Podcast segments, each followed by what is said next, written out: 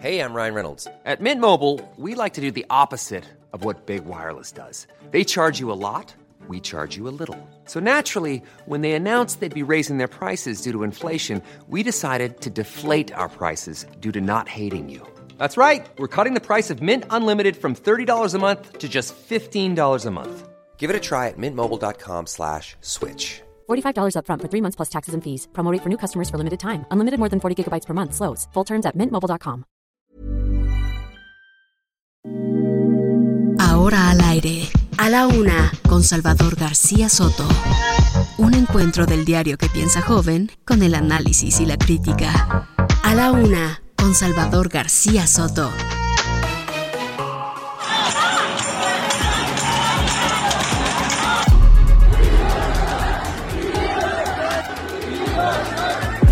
¿Cuál- ahí la opción de México, ¿cuál era? Decir, no estoy de acuerdo, pues entonces los tengo que repatriar a sus países de origen.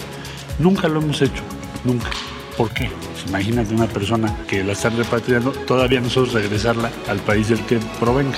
Por último, esta sección ha logrado, aunque sea mínimamente, que se reduzcan las mentiras publicadas, o por lo menos que les sea más complicado a los medios publicar mentira- mentiras deliberadas. Una gran disculpa que la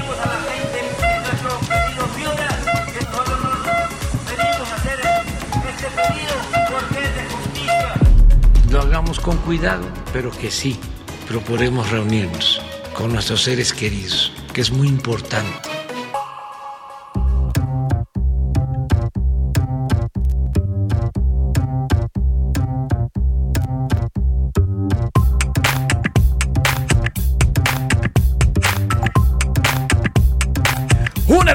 Con un minuto, una de la tarde con un minuto. Bienvenidas, bienvenidos a la una con Salvador García Soto en el Heraldo Radio. A nombre del titular de este espacio, el periodista Salvador García Soto, yo soy José Luis Sánchez Macías y le voy a informar en este miércoles, miércoles 22 de diciembre, pasito a pasito, suave, suavecito, como diría la canción, nos acercamos a las fechas navideñas, a la Nochebuena, a la Navidad del próximo eh, sábado, sábado 25 de diciembre. Pero aquí le vamos a informar y le informaremos puntualmente porque a pesar de que estamos en vacaciones, bueno, pues la información continúa fluyendo por todos lados y desde todos los estados de la República y los países del mundo entero. Aquí en A la Una le tenemos todo lo que ha surgido en las últimas 24 horas que nos dejamos de escuchar y que le informamos todo lo ocurrido ayer. Bueno, pues hoy le vamos a dar una actualización también a nombre de todo este gran equipo que todas las mañanas se levanta muy temprano a trabajar, un poquito más temprano que el presidente, no se crea, muy, muy temprano a trabajar, a trabajar y a prepararle un espacio informativo que no solamente le funciona para tomar las mejores decisiones de su día a día, sino también le entretiene. Y además le provee de una amplia gama pues, de herramientas para este día y para que tome y vaya avanzando con su miércoles. Eh, voy a tenerle muchísima información por contarle, pero no puedo hacerlo sin antes saludar y presentar a mi compañera, productora, conductora y amiga, sobre todo, Priscila Reyes. Priscila, ¿cómo estás? ¿Cómo estás? Muy contenta. Es, que es decir un muy buen día. ¿verdad? Hoy es Híjole, es que ya me dijeron por ahí, hoy es ombelico de la semana, se lo digo mejor en italiano para que no suene tan feo como ombligo de la semana o tan ¿Por qué viejito. Ah. Pues luego dicen, ay, sí, suena muy-". Bueno, pues ahí está, ombelico de la semana. Y eh, sí, estamos a la mitad de la semana. ¿Por qué es relevante estar a la mitad de la semana? ¿Sabe por qué? Porque desde ahorita empieza a llegarnos así el olorcito como en las caricaturas cuando se metía la mano, que era el olor de un payo o algo. Así empieza a llegar el olorcito del fin de semana que nos empieza a agarrar de las fosas nasales para arrastrarnos hacia el viernes, sábado y domingo, que va a ser muy especial porque va a ser. Navidad. Exactamente. También tiene suma importancia, por ejemplo, en temas deportivos, cuando uno llega a la mitad de la competencia, es un aliciente para seguir adelante. Quiere decir que la primera mitad ya la, ya la recorrió y ya está avanzando sobre esta misma. Entonces ya está más cerca y como bien lo dices, ya prácticamente arañando, porque el viernes, el viernes va a ser como de chocolate, es 24 de diciembre. Cada quien va a estar haciendo lo suyo, no van a pelar. No, sí, les aunque a pedimos que pelen porque aquí vamos a estar con ustedes. Sí, claro, aquí vamos a estarle informando puntualmente. Recuerde que los 24, 25 y todos los días del año, aquí estamos en A la Una informándole y compartiendo todo lo que ocurre en nuestro día a día. Tenemos mucho por contarles, Priscila. Ha ocurrido bastantes cosas, se ha movido bastante. Sí, hay pero- que decirle, ¿no? A nuestros radioescuchas, generalmente usted debe de saber que en estos días la información llega a ser floja, poca. Y no, hemos estado en unos días en donde vaya, que si la seguridad, que si Deer Park, que por todos lados, que si la revocación del mandato, no, todo, todo. Hay mucha información. Tenemos mucha información, pero pronto, ¿qué te parece si la saludamos y abrazamos Sí. en este, pues ya inviernito que se siente, se siente la sombra, ¿eh? porque está haciendo sol. Aquí en la Ciudad de México, ahorita tenemos 22 grados centígrados, porque está pegando un bonito sol, pero mire, por ahí de las 11 y media de la noche llegaremos a los 6 grados acá en la capital, que ya para nosotros es frío, ¿eh? Sí, ya para nosotros es bastante frío.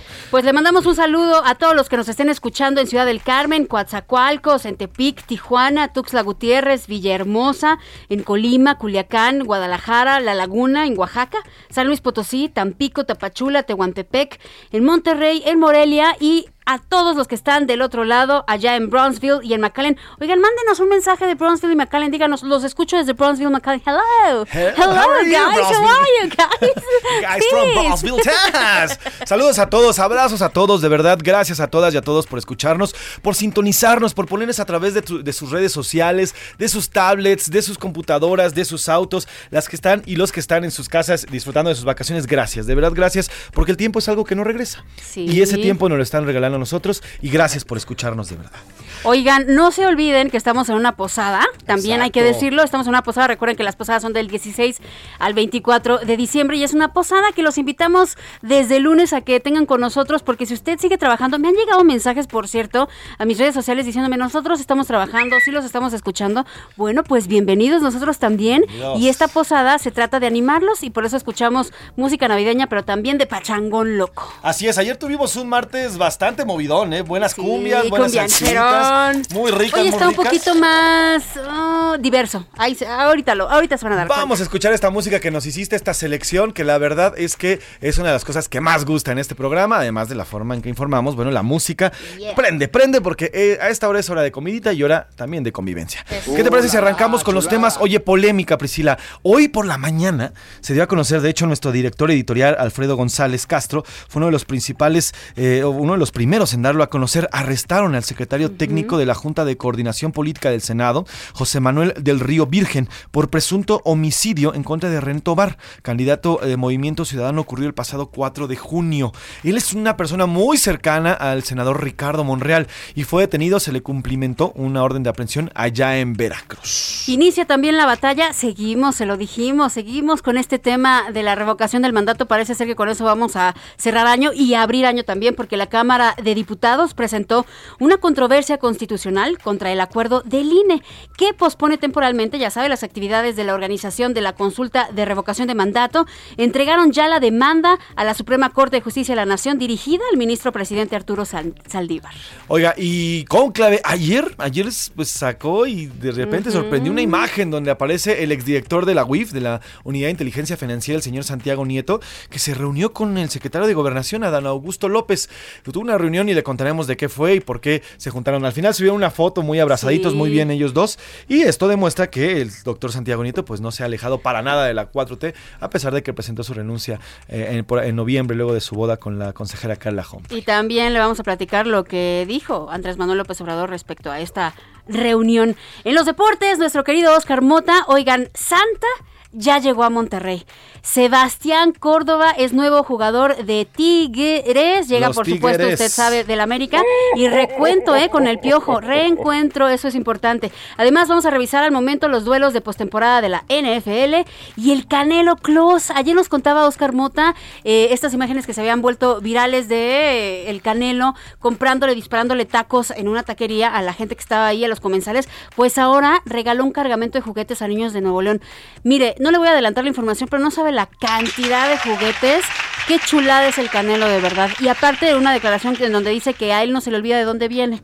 Se acuerda perfectamente de cómo las pasó eh, cuando las, las fiestas, las navidades, cuando él estaba en mismas condiciones y entonces no se le olvida. Sí, lindo, así es, un gran regalo. Oiga, de verdad, cuando le decimos un tráiler, es un tráiler literalmente lleno de juguetes para niños y niñas de bajos recursos, en los cuales, bueno, hay de todos, desde pelotas hasta patinetas, de todos los, los juguetes habidos y por ahí, allá Nuevo, en Nuevo León, acompañado también por el gobernador Samuel García, por su esposa Mariana Rodríguez y también por el empresario, el señor Bremen. Bueno, pues estuvieron ahí regalando creando Sí, estos juguetes. y aunque ¿eh? lo quieran manejar como algo que tiene tintes políticos, no, no, no hay que distraernos No, ¿eh? de la gran acción que tuvo el Canelo. Y es muy raro que el señor Canelo Álvarez se meta en temas políticos, ¿eh? Normalmente lo hace y lo hace de corazón y lo hace bien y lo hace muy bien. Así Sí. que, bueno, pues el señor Canelo anda con todo después de que también la afición se le ha entregado durísimo en estas tres batallas que ha tenido en este año. Como ve, tenemos muchísima información, además de todo lo que pase en las diferentes ciudades y calles de la, no solamente de la capital, sino también de, la, de las ciudades de la República Mexicana. Iremos también con el entretenimiento, Priscila Reyes. Sí, oigan, vamos a estar hablando de los números en Netflix. Qué barbaridad. Una película que, bueno, de una vez se lo voy a adelantar. Red Notice, yo estoy que me explota la cabeza porque tienen los números de la película más vista en la plataforma. Eh, los críticos, y, yo, no soy crítica, pero me incluyo, el- la gente que... ¿Por? ¿Por qué no está tan buena la película? Pero bueno, vamos a hablar sobre estos números y los proyectos que tiene la plataforma y también cómo le está yendo a una película mexicana que está en la contienda de ir al Oscar. Así es, bueno, pues platicamos además los deportes, en fin, todo, todo lo que viene para este miércoles, que como ve lo tenemos bastante surtidito, para que usted nos acompañe y nosotros a usted en estas próximas dos horas. Ahora vamos a ir con la pregunta, porque como siempre le digo, este programa está hecho por y para usted. Esta es la opinión de hoy. Prepárese y escuche muy bien porque queremos que usted nos comparta su opinión sobre estas preguntas. La primera es, Estados Unidos autorizó la compra de la refinería de Deer Park en Texas ya, con lo que se suma a las refinerías pertenecientes a México. ¿Qué opina usted de esta compra? A.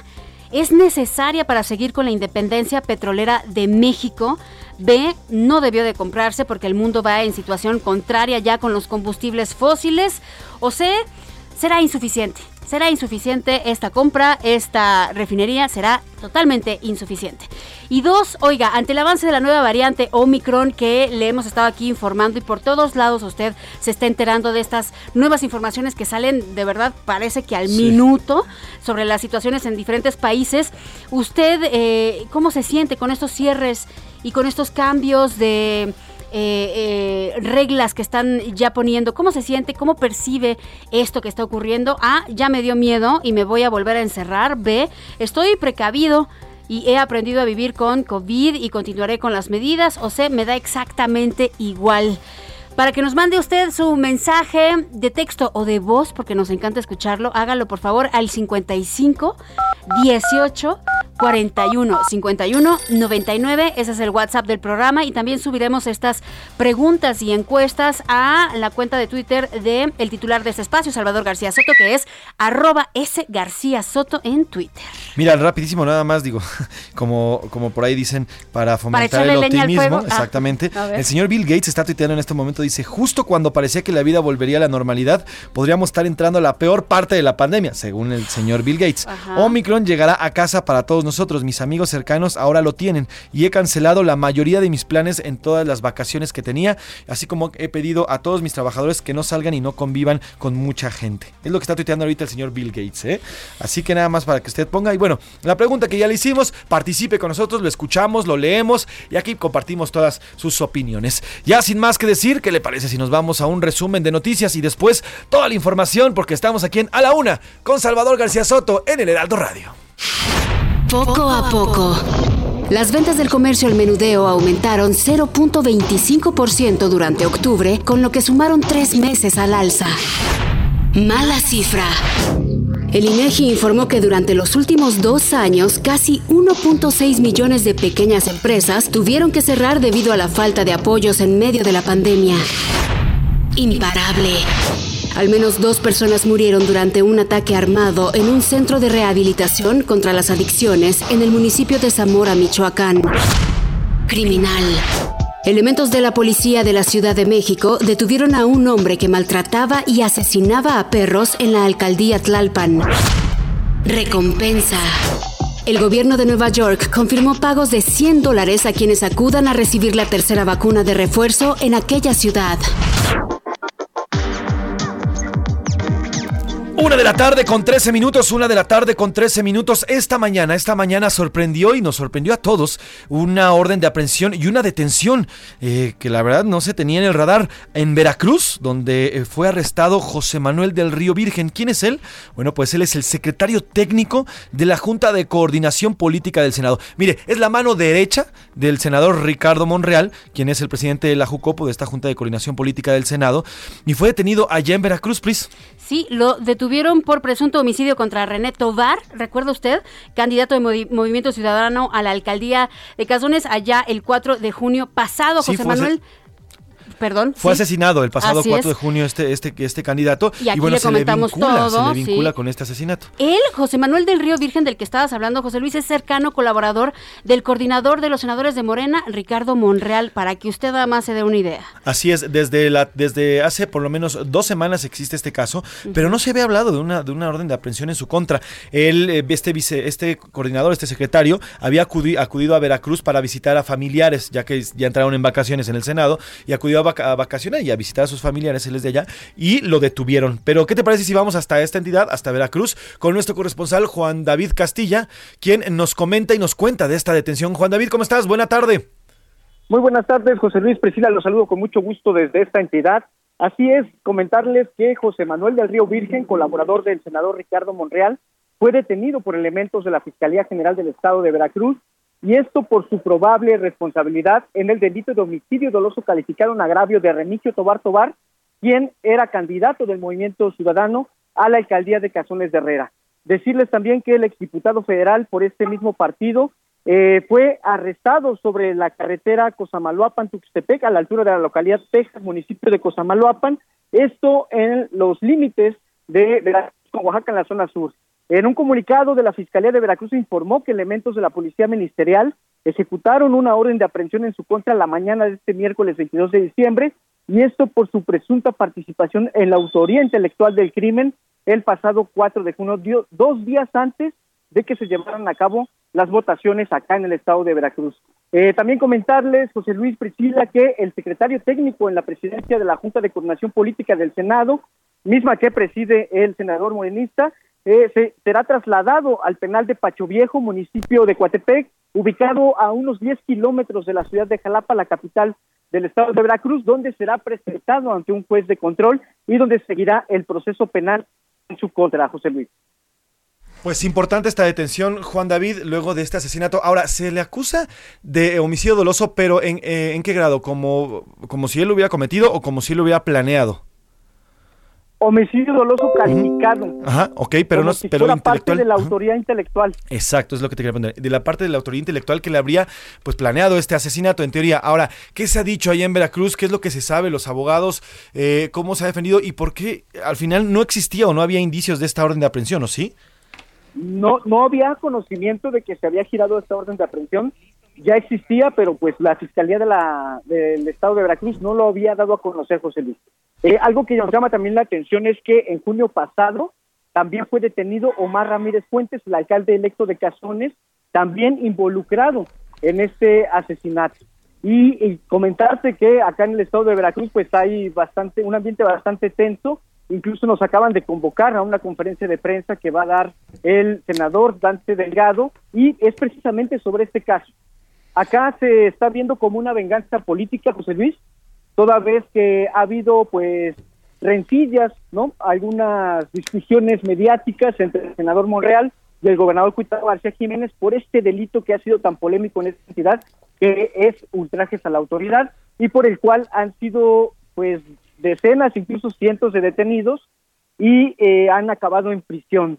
Entonces esta situación ha sido muy polémica, José Luis, y nos llama la atención que después de estos dimes y diretes ocurre esta detención. Pues importante y veremos qué es lo que dice. ¿Eh, ¿La conferencia es con el gobernador o es con quién, con quién será la conferencia, este Juan David? La conferencia de prensa está programada ahorita a la 1.30 Ajá. y es con el senador Dante Delgado Ranauro, de Movimiento Ciudadano, quien va a dar su postura al respecto, pero está bastante molesto sobre esta detención. Perfecto, bueno, pues estaremos pendientes, Juan David, y hacemos contacto hasta Veracruz, cualquier información que surja al respecto. Gracias, Juan David Castilla.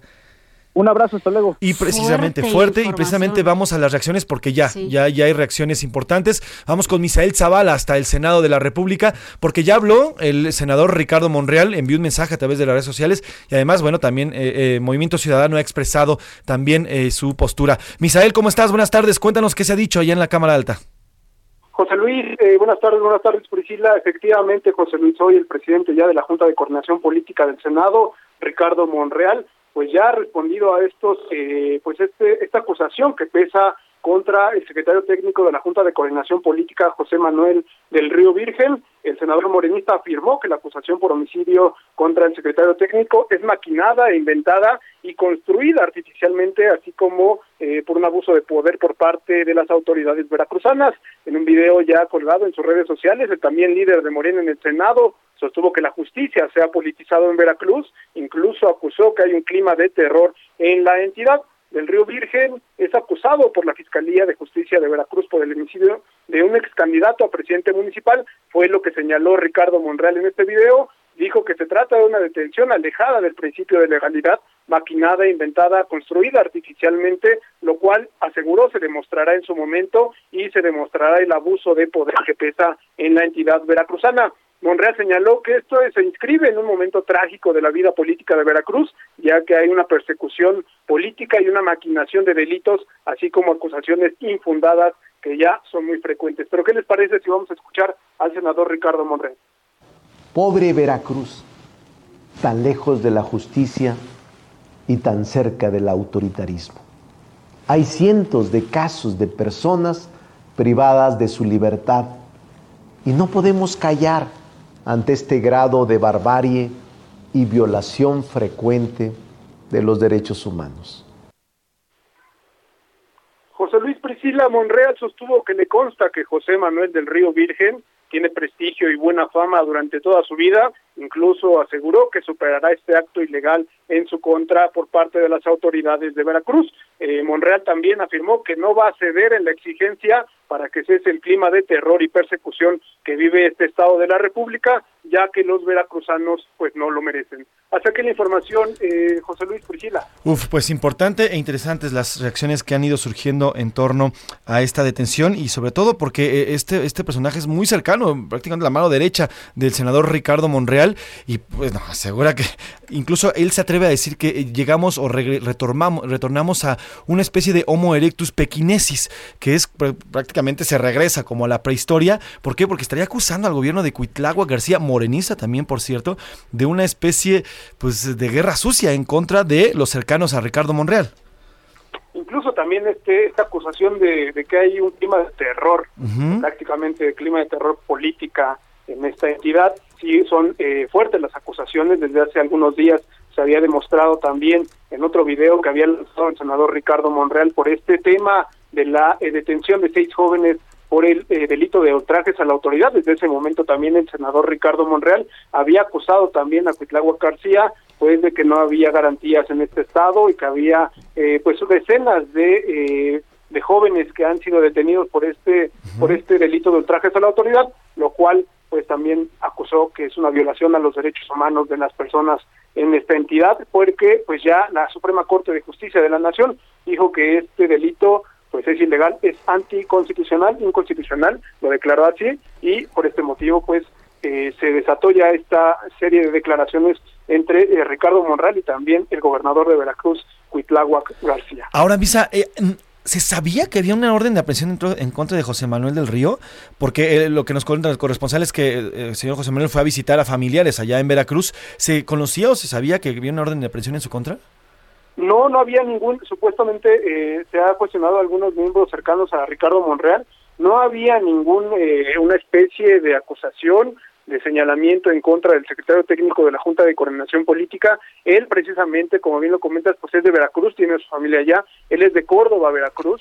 Eh, en ese momento pues había ido a visitar a sus familiares y eh, pues no había ningún tipo de eh, pues de señalamiento, alguna evidencia que, sustentara una supuesta detención o una presunta detención que se estaría dando en su contra. Fue momentánea, ah, eh, hubo eh, cayó un balde de agua fría entre el equipo del senador Ricardo Monreal, también por parte de la bancada eh, de Movimiento Ciudadano, ya que del Río Virgen pues es también eh, militante y fue también funcionario, fue diputado federal por parte de Movimiento Ciudadano y en este sentido pues sí eh, cayó como eh, balde de agua fría esta acusación y este señalamiento y también pues esta detención.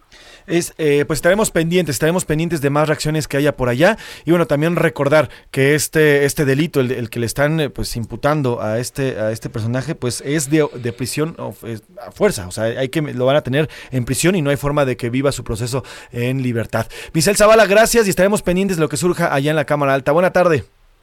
José Luis Priscila, buena tarde. Adiós. Buenas tardes, Nada más rapidísimo, el señor José Manuel de Ríos de Tecolutla, de Colutla, allá en eh, Veracruz. Qué bomba Nos- de caso, ¿eh? en lo Sí, que sí, se da sí. el proceso, sea lo que sea, lo haya hecho, haya eh, planeado esto o no lo haya planeado, sí es de terror político que esté sucediendo esto. Así es. Bueno, pues mm, tenemos más temas. Vamos a ir a una pausa. Vamos a ir a una pausa con música, Priscila, que tenemos para irnos a esta primera pausa. Vamos a arrancar con un tema navideño, si te parece. Y géneros hay muchos, no nada más son los clásicos que son súper lentos o los villancicos. Aquí está algo de las hermanas de Ronettes allá de Harlem, algo de los 50 que se llama Sleigh Ride. Además, la- al regreso de la pausa, platicaremos sobre lo que está ocurriendo con la, con, con la controversia constitucional que se presentó, la Cámara de Diputados presentó para eh, el- el- la revocación de mandato. Y bueno, también platicaremos sobre la reunión. Vamos con la música y regresamos.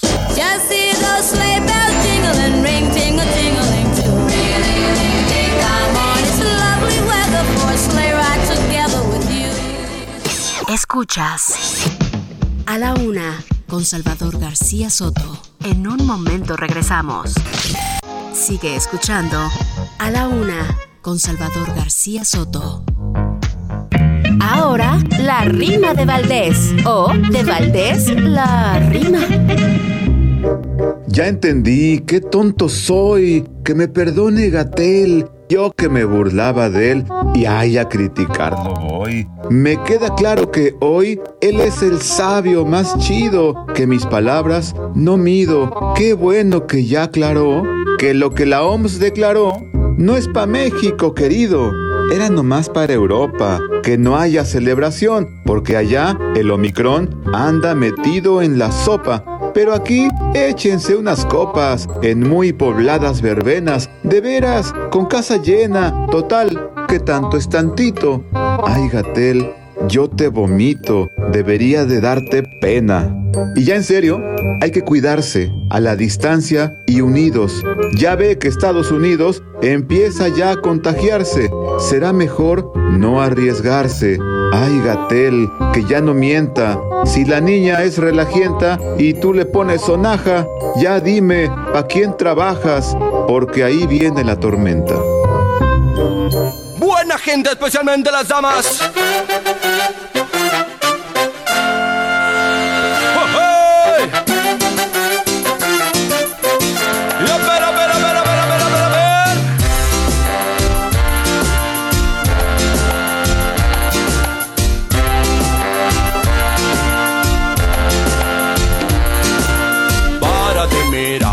Cómo se mueve, mira cómo baila, mira cómo salta. Párate, mira, mira cómo se mueve, mira cómo baila, mira cómo salta. No se da cuenta, ella sigue en su juego, va para adelante, sigue con su. Una de la tarde con 32 minutos. Oye, qué ritmo. ¡Vámonos! Hasta me, me A la pusiste a bailar. a la pista, dance. señores. ¿Qué estamos escuchando, Priscila A Reyes? los argentinos, los pericos, con Párate, mira, mira cómo se mueve. Oye, se me hizo muy Mira parecido al general todo. ¿Te acuerdas? Una libra de Sí, cadera no es que así, cadera. así pronunciaba el general que eh, a mí se me hace uno de los precursores del reggaetón Sí, actual. claro. En América, al menos porque son ritmos africanos de mucho tiempo atrás, ¿no? Sí, sí, sí. Oye, muy, me gustó bastante. ¿Cuándo se estrenó? ¿Este año? No, esta canción Ajá. no, es de 1994, Nunca tiene en la ¿nunca vida habías la había escuchado? escuchado. ¿Cómo crees, José Luis Acabo de agregarla a mi checklist de Mira, posadas y dancing. Hacemos algo, sigue escuchando para que te guste más. Venga. ¡Sobre pues! Ella te pide que le diga la verdad. Ella te pide que hable con sinceridad. Diga muy cerca del oído lo que tú quieras que tenga decidido. Esa mujer no resulta si es perdida. Y si la pierdes, pierde también la vida. A la una con Salvador García Soto. Una de la tarde con 33 minutos y continuamos con la información de la Cámara de Senadores. Pris, nos vamos a la Cámara de Diputados. Uf, oigan, ahora sí, ya van contra consejeros, contra los seis que votaron a favor de aplazar esta eh, consulta de revocación de mandato. La Cámara de Diputados presentó una controversia constitucional contra el acuerdo del INE que pospone temporalmente, ya lo sabe, las actividades de la organización de la consulta de revocación de mandato. Entregaron la demanda en la Suprema Corte de Justicia de la Nación, se la dieron al ministro presidente Arturo Saldívar y la controversia sostiene que además de violaciones a la Constitución, el acuerdo del INE vulnera derechos humanos de la ciudadanía. Así es, recordemos que en principio había otro tipo de estrategia legal por parte del presidente de esta Cámara, el diputado Sergio Gutiérrez Luna, pero ayer en un, en un revire, pues eh, anunciaron ya esta controversia constitucional que la presentan directamente hasta la Suprema Corte de Justicia de la Nación, que será y tendrá que resolverlo. Iván Saldaña, cuéntanos qué fue lo que presentaron ayer, lo que anunciaron ayer y lo que anunció eh, el, líder de la Cámara de Diputados. Buena tarde. ¿Qué tal, José Luis Priscila? Buenas tardes. Sí, como lo adelantaron, pues fue el presidente de la mesa directiva, Sergio Gutiérrez Luna, que presentó esta controversia en contra del INE, en la que piden básicamente que la Suprema Corte suspenda el acuerdo que ha aprobado el INE el pasado viernes, el Consejo General, en la que pues se congelan los trabajos preparativos para la eventual consulta de revocación de mandato. En esta demanda de Sergio Gutiérrez Luna, quien es eh, pues diputado de Morena también, se plantea y, y, cabe resaltar que la presentó a nombre de la Cámara de Diputados eh, por las facultades que tiene como presidente, pero también como representante legal de la Cámara.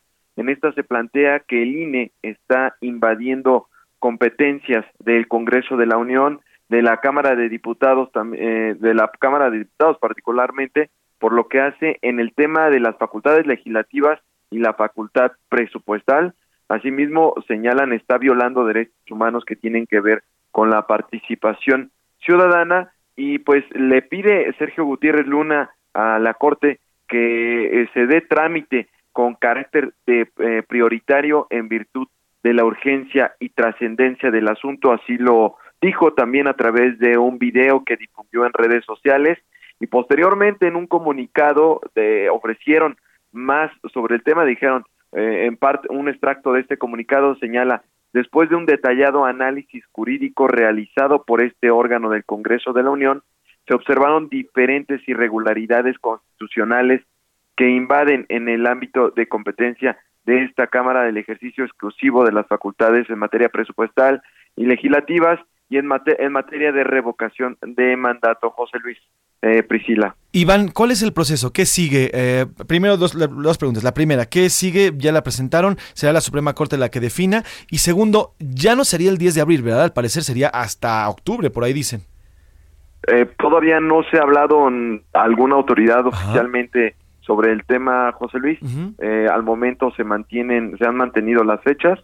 Eh, pues, ¿qué sigue? Falta que eh, Morena también había anunciado que iba a presentar una impugnación en el tribunal y que también resuelva la Suprema Corte. Sin embargo, ninguna de las dos autoridades pues tiene algún plazo, alguna eh, eh, alguna fecha para resolver el tema. Entonces, pues mientras tanto se mantiene la expectativa de lo que continúa en este momento.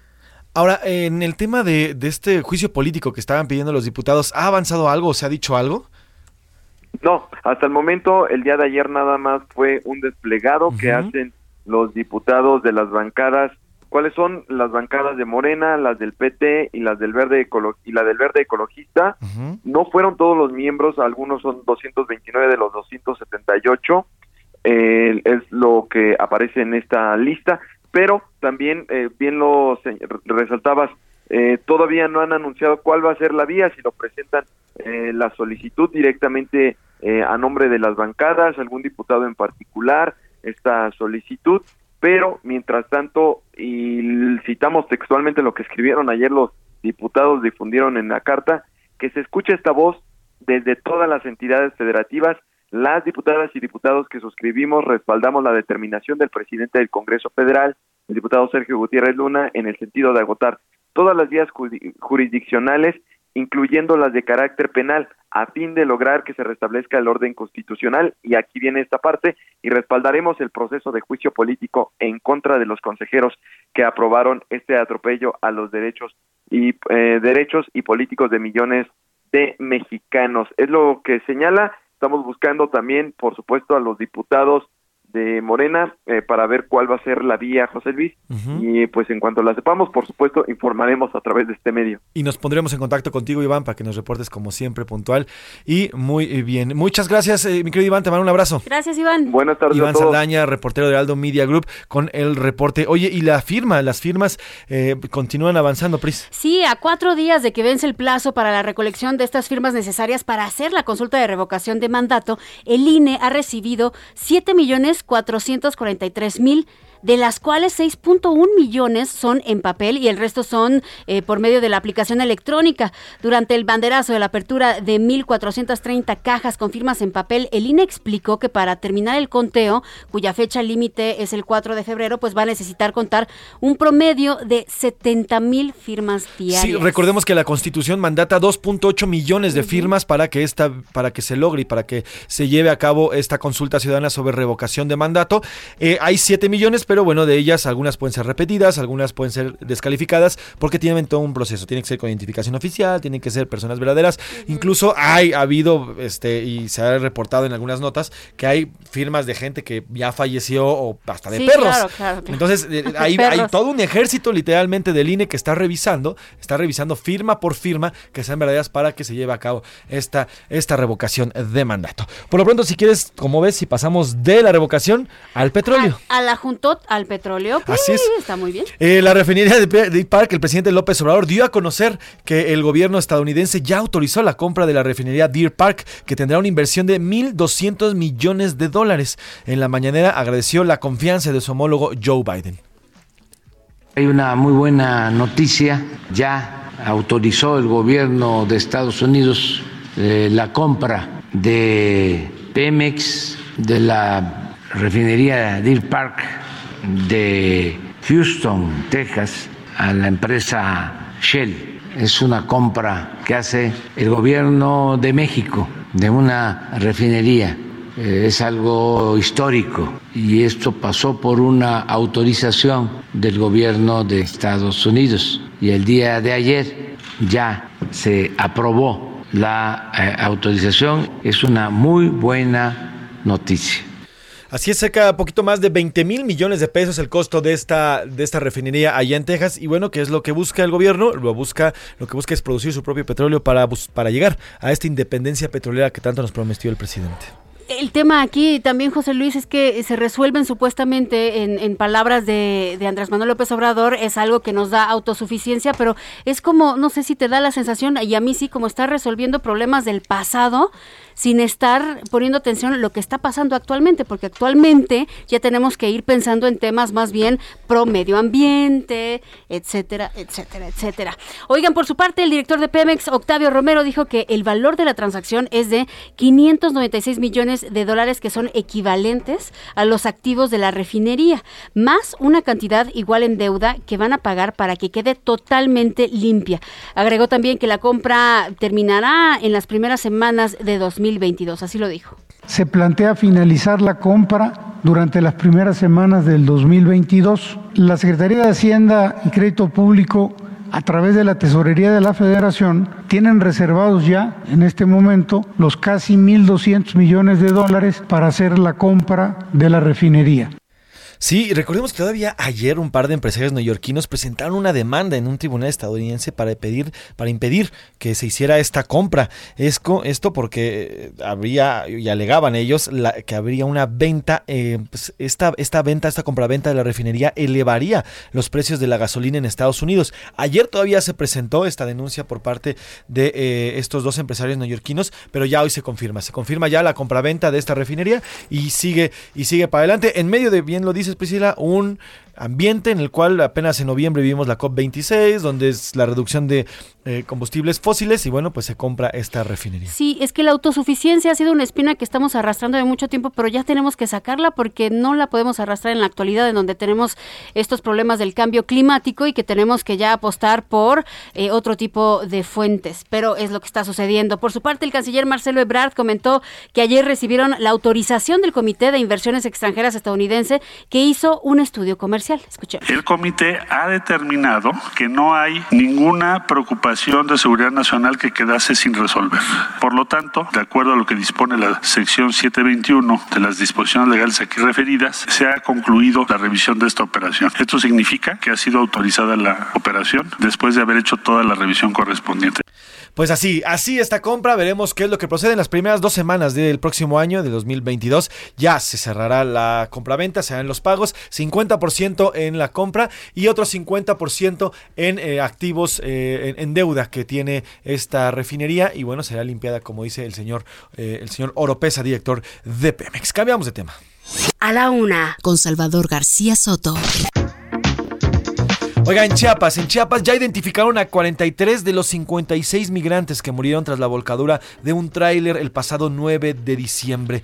37 son originarios de Guatemala, 5 de República Dominicana y uno de El Salvador. Por el momento faltan 13 por identificar. Y mientras siguen llegando familiares de las víctimas para reconocer estos cadáveres, que es un proceso sumamente doloroso. Prevén que sigan las repatriaciones y hasta ahora van nada más 10. Aquí en la Ciudad de México, integrantes de la caravana migrantes que están en la Casa del Peregrino protagonizaron este martes un episodio de violencia para ingresar al Instituto Nacional de Migración. Hasta el momento las autoridades han entregado 70 visas humanitarias y para evitar casos como el de ayer, pues ya solicitaron camiones al gobierno federal para dispersar a los migrantes a diferentes estados porque hoy salió el primero de estos camiones rumbo al norte del país. Así es, se trata de este pues, llevarlos a otro tipo de albergues porque los albergues centralizados, es decir, los que están en el sur, en Chiapas, los que están aquí en, el- en- en Saturados, la Ciudad de México están saturados. Sí. La casa de migrantes se, se encuentra un 270% de capacidad. No hay forma, no hay forma de seguir hablando sobre ello. Entonces, eh, lo que está haciendo el Instituto Nacional de Migración es llevarlos a diferentes albergues. Lo mismo ocurre en el, en el norte, en la zona de Tijuana, en la zona de Tamaulipas, en la zona de toda esta, toda esta zona fronteriza donde están regresando a los migrantes para poder, pues de alguna manera, ayudarle a los demás, a, a los demás lugares donde se están quedando los migrantes y, están implementando este operativo. Además, bueno, por lo pronto ya está la identificación. Doloroso, doloroso ver a las familias guatemaltecas, estas familias que perdieron a un hijo, un padre, una madre, o familias completas, porque había niños dentro de estos trailers, dentro de este tráiler que se estrelló el pasado, hace ya dos semanas, se cumplen mañana dos semanas. Y cambiamos de tema y nos vamos al COVID, please. Oiga, eh, siéntese, tranquilícese, no queremos angustiarlo, pero hay que estar informados. En la mañanera el presidente López Obrador primero anunció, vamos a hablar de las vacunas, que van a aplicar la vacunación de refuerzo contra COVID-19 a maestros y personal de salud. Eso sí, no dio la fecha, pero va a ser al concluir las terceras dosis que se están administrando a los adultos mayores de 60 años. Agregó que el próximo martes van a informar si es conveniente la vacunación de niños, pero dijo que la decisión va a depender de especialistas. Escuchemos. Se tomó la decisión de aplicar la vacuna de refuerzo a todos los maestros. Eso sí, ya, para que eh, el Magisterio Nacional lo sepa. Nada más vamos a avanzar más en adultos eh, mayores por razones obvias. Tenemos que seguir avanzando, como se está haciendo en vacunas de refuerzo para adultos mayores y personal de salud y maestros. Y ayer le comentábamos lo que decía Tedros Adhanom, el cual pues, llamaba a todos los líderes del planeta y a los y a todos los seres humanos que en miras a estas fechas navideñas, a estas celebraciones, pues las cancelaran. Trataran de no hacerlas, de no llevar a cabo fiestas, reuniones, pero pues aquí te tiene otros datos, en nuestra República Mexicana hay otros datos y el presidente López Obrador hizo un llamado a reunirse, a reunirse con cuidado, pero sí mantener las reuniones. Que aun cuando hay la polémica sobre si nos reunimos o no por esta nueva variante, que lo hagamos con cuidado, pero que sí procuremos reunirnos con nuestros seres queridos, que es muy importante vernos. Es algo bellísimo el encontrarnos con hijos, con hermanos, los papás, los abuelos. Por eso es una fecha tan especial esta de fin de año, fundamentalmente, porque es cuando nos eh, reunimos. Pues me acordé, me acordé. esa fue nuestra pues, opinión. eh, me acordé de aquella vez, ¿te acuerdas cuando iniciaba la, la campaña, la, perdón, la, la pandemia? La pandemia. Cuando, pues, en un restaurante, salgan, salgan, abrácense. Sí, abrácense decía tal cual, estaba, me acuerdo, sentado con, con una mujer y decía, abrácense todos, mientras estaba pasando todo lo que estaba pasando, ¿se acuerdan? En Italia, en España, y nosotros estábamos dudando si encerrarnos o no. La verdad es que tomamos una muy buena decisión porque nos encerramos. Pues mire, si usted va, lo dicho y se lo hemos dicho aquí, si usted va a reunirse, cuídese, trate de hacerlo en espacios abiertos, póngase su cubrebocas, hágalo con su ciclo nuclear, no, no invite a gente que ajena que no es normalmente la que está con usted, porque esto pro- podría traer consigo riesgos, riesgos Hay importantes de pruebas- ta- contagio. Claro, y también hay pruebas de por medio, ¿eh? Se puede usted hacer una prueba, le puede decir a sus familiares, oigan, ¿saben qué? Durante, no sé, siete días, cinco días antes de que nos reunamos, traten de no quitarse el cubrebocas con personas que no sean de su círculo. Eh, o sea, hay infinidad de acciones que pueden tomar para cuidarse y no hacerlo de una manera Así irresponsable. es, si alguien en su familia no está vacunado, dile, dígale, oiga Juanito, Uy, oiga. Pedrita, oiga Rocío, perdón, pero pues no, este año no te vamos a poder ver. Pues Por amor, lo siento. Y por amor a esa persona, ¿eh? Eh, Evidentemente, ya hemos hablado que la carga vira- viral de los no vacunados es mayor, etcétera, pero también por amor a esa persona, porque pueden contagiar a esa persona que no está vacunada. Y hablando de las vacunas, Pris, vamos a Oaxaca, donde por segunda ocasión le fue negada la aplicación del biológico a niños de 8 a 10 años, a pesar, a pesar de que están amparados los niños. Karina García, cuéntanos esta historia que por segunda ocasión allá les dijeron, Nanay, no hay vacuna a pesar del documento que traen. Así es, José Luis Priscila, informarles que por segunda ocasión les fue negada la vacunación anti-COVID a las y los niños de 8 y 11 años de edad que habían sido amparados por la abogada Alma Franco. Los beneficiados esperaron más de tres horas y media a que fueran inoculados en el Hospital Militar de Ixcotel en el municipio de Santa Lucía del Camino, muy cerca de la capital oaxaqueña para ser atendidos e informarles que no recibirían la dosis de la vacuna Pfizer. A través de su cuenta de Twitter, la abogada pues lamentó esta situación y mostró su, su molestia al señalar estoy aún en estado de shock, nos hicieron llenar carta responsiva, firmarla, llenar comprobante de vacunación y fuimos nuevamente objeto de burla.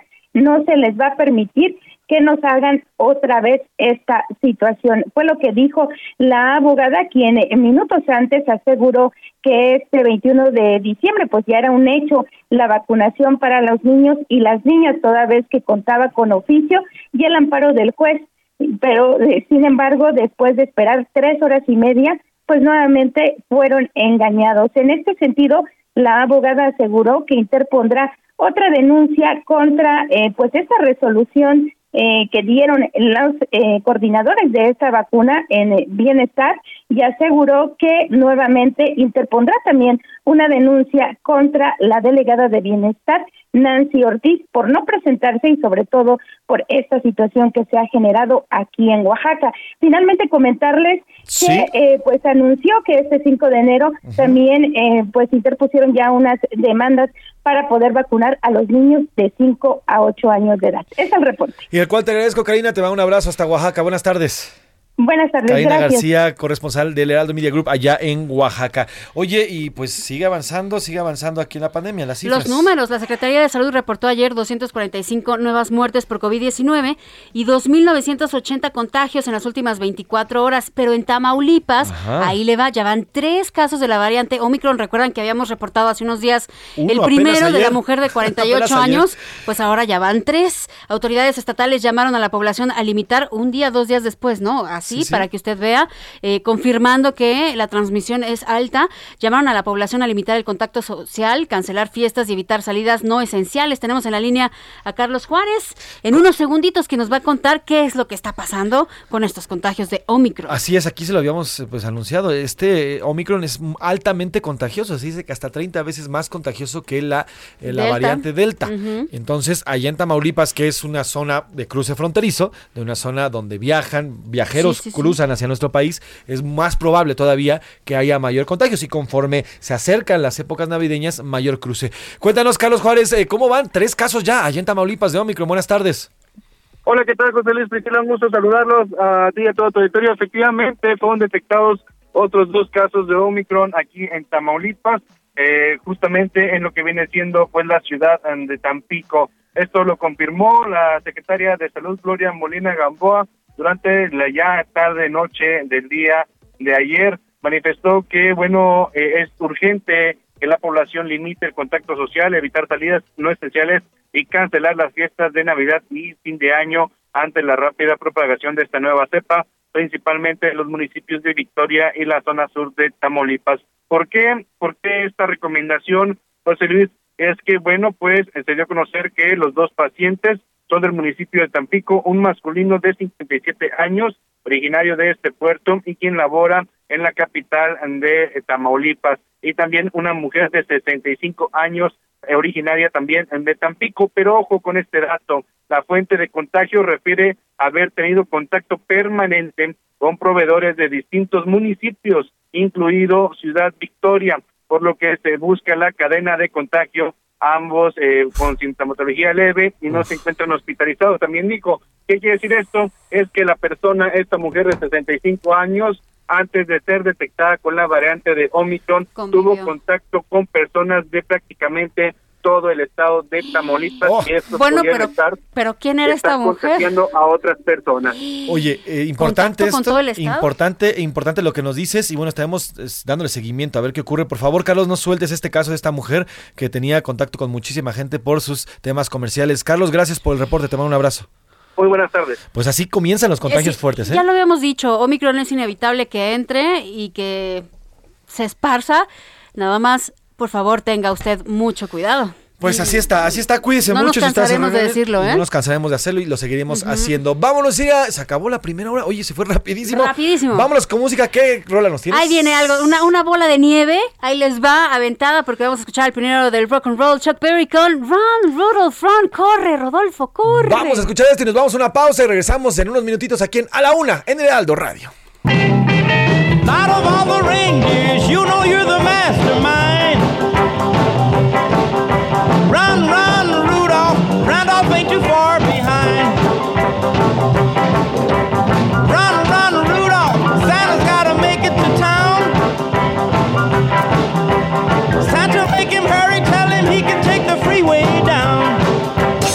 Escuchas A la Una con Salvador García Soto. En un momento regresamos. Ya estamos de vuelta con A la Una con Salvador García Soto.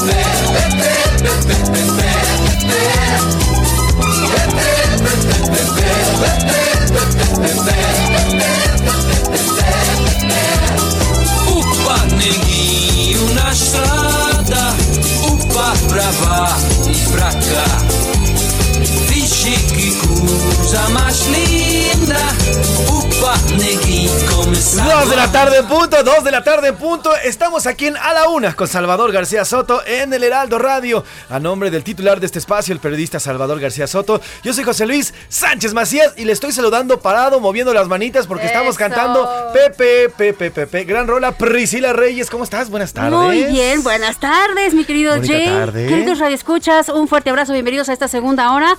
Estamos muy contentos porque esta es la posada de A la Una y con esta canción es la típica canción en la que todo el mundo se para, hace como un tipo de boa, salen los globos por todos lados, la serpentinan, agitan las manos. Estamos escuchando a Two Man Sound con Disco Samba. Este grupo que mucha gente piensa que es de Brasil. No, no, no, no. Era un trío de pop de Bélgica, lo voy a decir mejor. Y eh, Belga, quisiste decir. Sí, y combinaban bossa nova, samba, hicieron, nunca se esperaron hacer este clásico que ha dado la vuelta al mundo y está siempre presente en todas las fiestas o bodas al menos a la que usted va. Oye, Escarpal, toma, pásame ese globo que traes en la mano, pues ya. En las graduaciones, ahí te va, vea. Eso. Haz un perrito. ¿Cómo estás, Oscar Mota? muchacho. ¿Cómo estás, señor Oscar Mota? Saludándote, les mando un gran abrazo, mi querido Mafred, mi querida Pris. Por cierto, la canción anterior con la que salieron al corte, sale ¿La de mi pobre angelito, ¿no? Sí, claro. Sí, lo sabía. Muchas- lo sabía. Oye, por cierto, hablando de Pobre Angelito, ¿sabían que rentan en Airbnb la casa del Pobre Angelito? Sí, En es una locura. Y también les puedo hacer una recomendación, no Sí, vean la nueva versión. Neta, Está ahorre- feita. ahórrense Oye, dos pero si de es su- el niño, si es el niño que salió en la de ¿Puedo? Ah, ¿Puedo? O, sí. o- o va a ser como un spoiler del Como señor de José Luis Sánchez de ayer? No, no, no. Soy el rey de los spoilers. Es no que, spoilers. para quien no la haya visto, ¿Cómo y- se llama? y- Jojo Rabbit, ¿es el niño de Jojo Rabbit? pues creo que sí. Pero más que eso, no, pero, pero- pero más que eso, Es que se me hace raro porque es un Hay- niño hay adorable. un personaje dentro de esta nueva película de Mi Pobre Angelito Que te cayó gordo. que salió en la original. No les voy a decir ya más porque Ah, ok. vo- vo- voy a ser un señor ¿Con José Luis con qué Sánchez. letra empieza? Eh, No, no, no, no Iván te Su apellido empieza con. ah, Ya lo escuchó, también está aquí con. Iván Márquez en Hola, la hola, mesa. ¿Cómo buenas tardes. Hola. Iván Mar- Oigan, Hola, no sean malos, no sean malos. Vamos a escuchar un poquito más de la canción, por favor. Y ahorita seguimos con más, porque si con el no. cotorreo. Vamos con la música y súbele porque queremos bailar.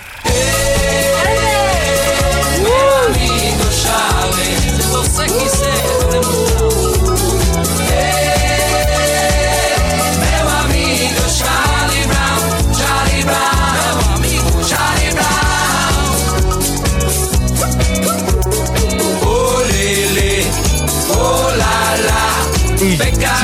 la pantalla, si usted no está viendo también a través de www.heraldodemexico.com.mx, porque en, en nuestro sitio, que por cierto es uno de los cuatro más leídos a nivel nacional en cuanto a noticias se refiere, si usted está en el sitio viendo o escuchándonos, en la webcam ya nos vio cómo estamos echando relajo y cotorreo, baile que baile. Y si porque no, se lo Priscila- perdió, se lo perdió.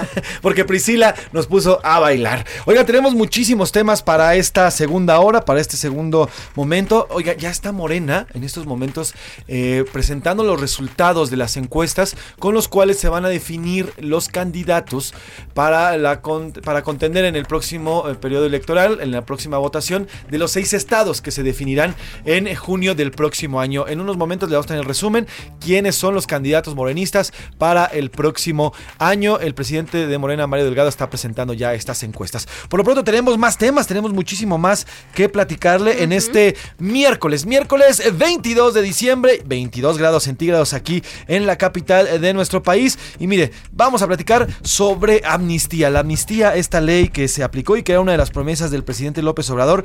Ya hay avances en este tema, en el Estado de México sobre todo. Hablaremos del tema. Sí, también el caso de Omar Reyes, un joven hidalguense de 20 años con debilidad visual que tiene más de 40 días sin ser localizado. Así es, oiga, iremos a Cancún porque hay una imagen, yo lo tuiteé en arroba soy Pepe Macías, una imagen donde policías de Cancún literalmente detienen a un hombre que está paseando a su perro. Solamente por eso, porque está paseando a su perro en la playa de Cancún. ¿Y eso? ¿Y, luego? Pues mira, lo que dicen es que eh, no está permitido, pero yo no sé por qué sí está permitido, por ejemplo, que haya balaceras en la playa y no hay un solo policía que los detenga, pero sí a un hombre que está paseando a su perro en plena, en plena playa. Hablaremos sobre este tema también. Ay, y vamos a hablar de muchas cosas más con Oscar Mota, eh, querido Oscar Mota. ¿Qué tal están deportes. estas, estas Ya hay que- cosas? ya hay que hacer un noticanelo, ¿no? Ayer Sí. hablábamos de Canelo, hoy, a ver mañana qué puede haber, porque no lo ¿Qué sabemos. sorpresa hay de Canelo? A ratito vamos a los deportes, también tenemos entretenimiento porque hoy se estrena una de las películas que más ha, mar- que ha- que más ha marcado el cine mundial y que en lo personal me marcó. Matrix. ¿Underdog? No, Ah, Matrix. ok, ok. El club de la pelea. No, es que es la, pe- Matrix. es la película de, de un Keanu jugador de los Ah, Rams, del ajá. jugador de Sí, los sí, Rams sí. de Kurt Warner. Sí, sí, sí. Y el actor es el que sale en Shazam, el que hace a Shazam. Entonces él es el actor de Underdog. No, eh, me No, refiero esa- a esa- Matrix. no, no estamos hablando de Sí, esa, no, Oscar hablo de. Matrix, yo creo que esa película a nadie marcó más que a ti, Oscar.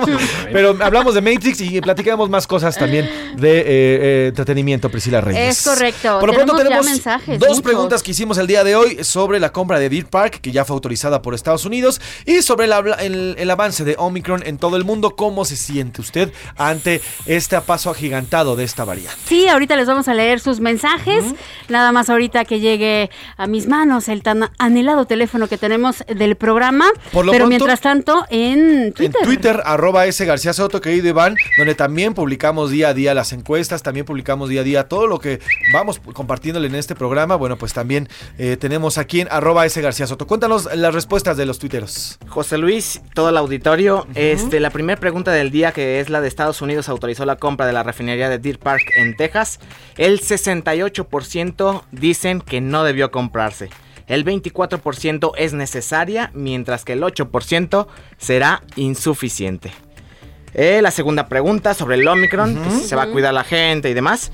El 76% saldrá, pero con cuidado. Muy bien, ok. Con sus precauciones. Sí, muy bien. Mientras que el 16% Ajá. volverá a encerrarse. Ok. Y el 8% me da igual. Mira, es- está interesante cómo la mayoría de las personas ya sí, sí lo van a hacer, sí van a salir, pero con una conciencia plena de lo que puede o podría ocurrir. Al final ya estamos prácticamente en estas fechas y como le decíamos y no nos vamos a cansar de repetirlo, es cuidarse, cuidarse, cuidarse y estarse siempre con las personas y gente cercana en estas fiestas navideñas. Y bueno, sobre el Deer Park, bueno, también está bastante dividido, Iván, todo lo que se está, lo que están diciendo, fíjate, el 70% nos decías, no debió comprarse, dice. Dice la gente no debió comprarse. porque 70. 70%. Oye, ¿y dónde estuvo la consulta para esto? No, eso no se consulta, Priscila. ¿Pero por qué? Esas Si es cosas un se toman decisiones y ya. Esas son, esas son decisiones y ya se toman desde arriba. Tantan se acabó y no me importa. Pero sí es un ejercicio democrático. Bueno, pues hay- hay- uno, uno le pregunta nada más lo que quiere, ¿no? Eh, ya tenemos mensajes. Están entrando, Si no, denme un segundito Ahorita les dimos qué les parece si vamos al cotorreo. Pa- me parece. Vamos al cotorreo y ahorita regresamos con los mensajes de la gente en el WhatsApp. Ya llegó la hora. ¿La hora de qué? La hora del cotorreo informativo. Ivancito Reyes, te toca a ti iniciar este cotorreo que traes hoy. Ivancito Reyes, me Ivancito gustó. Reyes, espérame, Primero, Ivancito Márquez, escuchemos, escuche. Es una mezcla. No, no, no.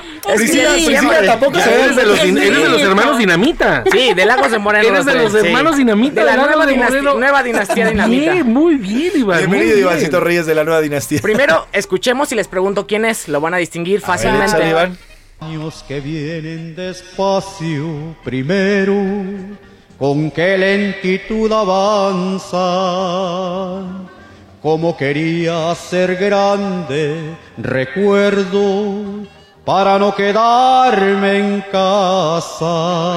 ¿Escuchó su voz? Ya lo reconocí y mira, sé que no es Vicente Fernández que en paz descanse y Dios lo tenga en su santa gloria cantando. Es el mismísimo Rubén, Raúl Rubén, perdón. Este es sinaloense, empleado de una tienda comercial. No es Vicente Fernández, Oh, obviamente. ah, caray. pero como si fuera, fue el imitador. Les platico esto Es el rápidamente. Chente del Oxxo. El Chente del Oxxo. Exactamente. Existe, Sí, sí, igual. Sí. Y físicamente está Impecable. Sí, igual.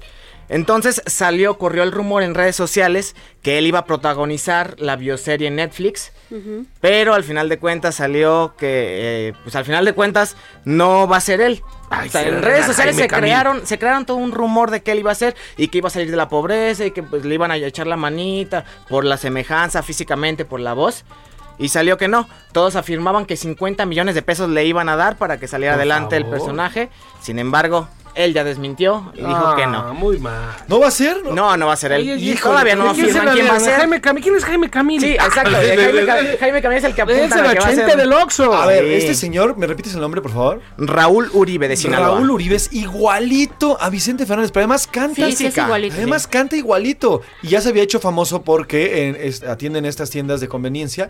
Y el señor eh, se ha hecho famoso por eso, Sí. porque no solamente canta como ellos, sino se parece muchísimo. Es una lástima, de- debieron de haberse acercado a él porque definitivamente le hubiera, le hubiera, hubiera sido un gran apunte. Pris, cuéntanos. A ver, yo les voy a contar, ok, ahorita les voy a guardar sus mensajes, ya los tengo por si usted andaba con el pendiente. Eh, escuchen esto porque hay estas redes, estas redes sociales, estos Zooms en el que no estamos acostumbrados y de repente se nos va la onda y lo que decimos a veces son insultos y cosas muy desagradables, pues le pasó a Alejandro Arias Ávila, diputado del PRI. Se volvió tendencia, no sé si ustedes lo vieron en redes sociales, porque fue señalado por eh, todos los usuarios por insultar a su compañero de partido Ruth Noemí Tiscareño. Y ahorita les voy a poner el audio. Primero el contexto ocurrió durante una sesión del Congreso de Guanajuato en la que los legisladores votaron la propuesta del diputado de Morena, Ernesto Prieto, quien pedía que se exhortara al INE a realizar ajustes en presupuesto para que se pueda realizar la tan nombrada revocación de mandato del presidente Andrés Manuel López Obrador. Y cuando está sucediendo esto, les voy a poner el audio a ver si usted lo cacha, qué le dice después, justamente cuando usted escucha que va a votar Ruth Noemí, escuchen lo que le contesta esta persona. Ahí les va. Em, ¿Están escuchando? No, tienes que abrirle. Es- electrónico y quienes se encuentran a distancia en la modalidad convencional, enunciando su nombre y el sentido de su voto, se pregunta a las diputadas y a los diputados si aprueba el punto de acuerdo puesto a su consideración. Diputada Ruth Noemí Tiscareño Agoitia. Ahí la diputada va a abrir su micrófono porque está cerrado. Ruth Noemí Tiscareño a favor. Y escuchen. Diputado Ernesto Alejandro Prieto Gallardo. Que no se pendeja. ¿Escucharon lo qué falta de respeto? Digo, esto no me, no me parece gracioso. Sí, tal vez un poco el que no sepas ya operar las redes, el Zoom, etcétera. Pero así le dijo, usted lo escuchó bien, dile que no sea pen. mm, mm, mm. Y entonces ya le preguntaron qué fue lo que pasó y él contestó que no se refería a ella. Entonces, ¿quién sabe a qué se refería, verdad? Porque estaban en esa sesión, ella estaba votando y justo inmediatamente después del voto dice, dile que no sea pen. Ujú. Y pues, ¿quién sabe a qué se estaba Aquí lo importante no solamente es que son correligionarios del mismo partido, sino además el señor Alejandro Arias, este diputado local, es coordinador del grupo parlamentario, es decir, él es el coordinador de esta bancada en el Congreso de Guanajuato. Finísima persona. Y le dice, ah, pues, obviamente todo mundo nos damos cuenta que se lo dijo a ella, es un hecho, Sí. y quiere salirse por la tangente. Y aparte, ¿en qué momento se te ocurre que así le puedes hablar a una persona? Empecemos por ahí. ¿Cómo le puedes hablar así a una mujer? Ay, pues ahí está. Eso Así fue lo es. que sucedió. Acuérdense, diputados, acuérdense de todos los partidos, de todas las cámaras, de todos, de todos, de todo el mundo, prácticamente en las sesiones digitales y virtuales. No vaya usted al baño y no se limpie.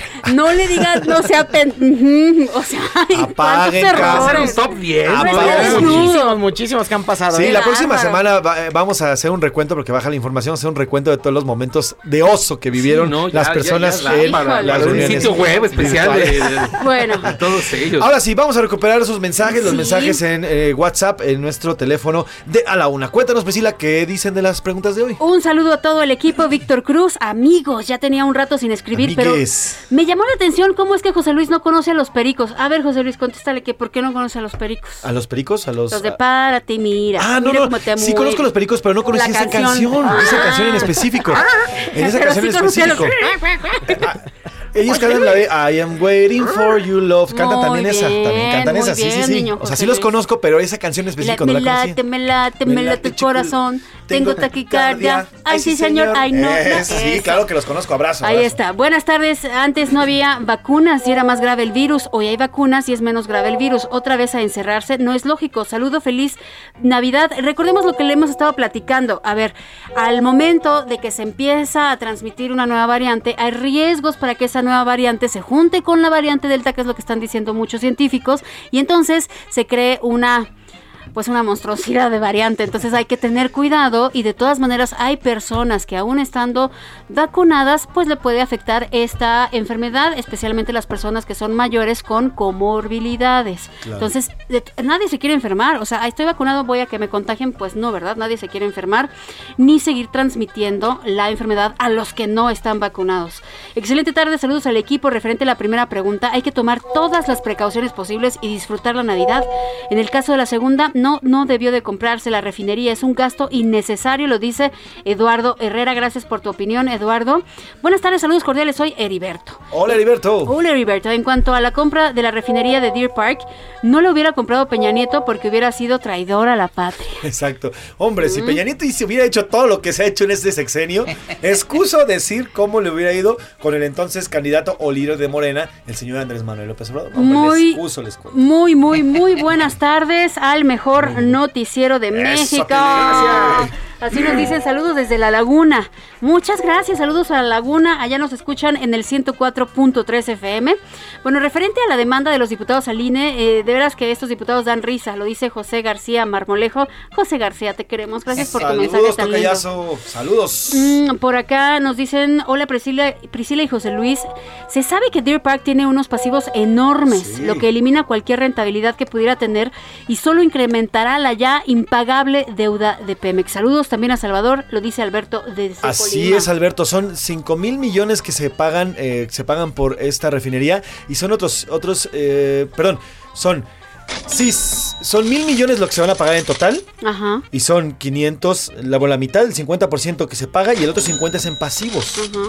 Entonces son, es- así es como se está comprando esta refinería y se está adquiriendo mil millones de dólares lo que se está pagando, 20 mil millones de pesos lo que se pagaría por esta refinería. Aprovechamos para mandar un saludo a Colima, que nos escuchan en 104.5 FM, donde nos entró este mensaje. Por favor, mándenme un saludo a Tuxtepec, Oaxaca, de parte de Sergio Jiménez Medina.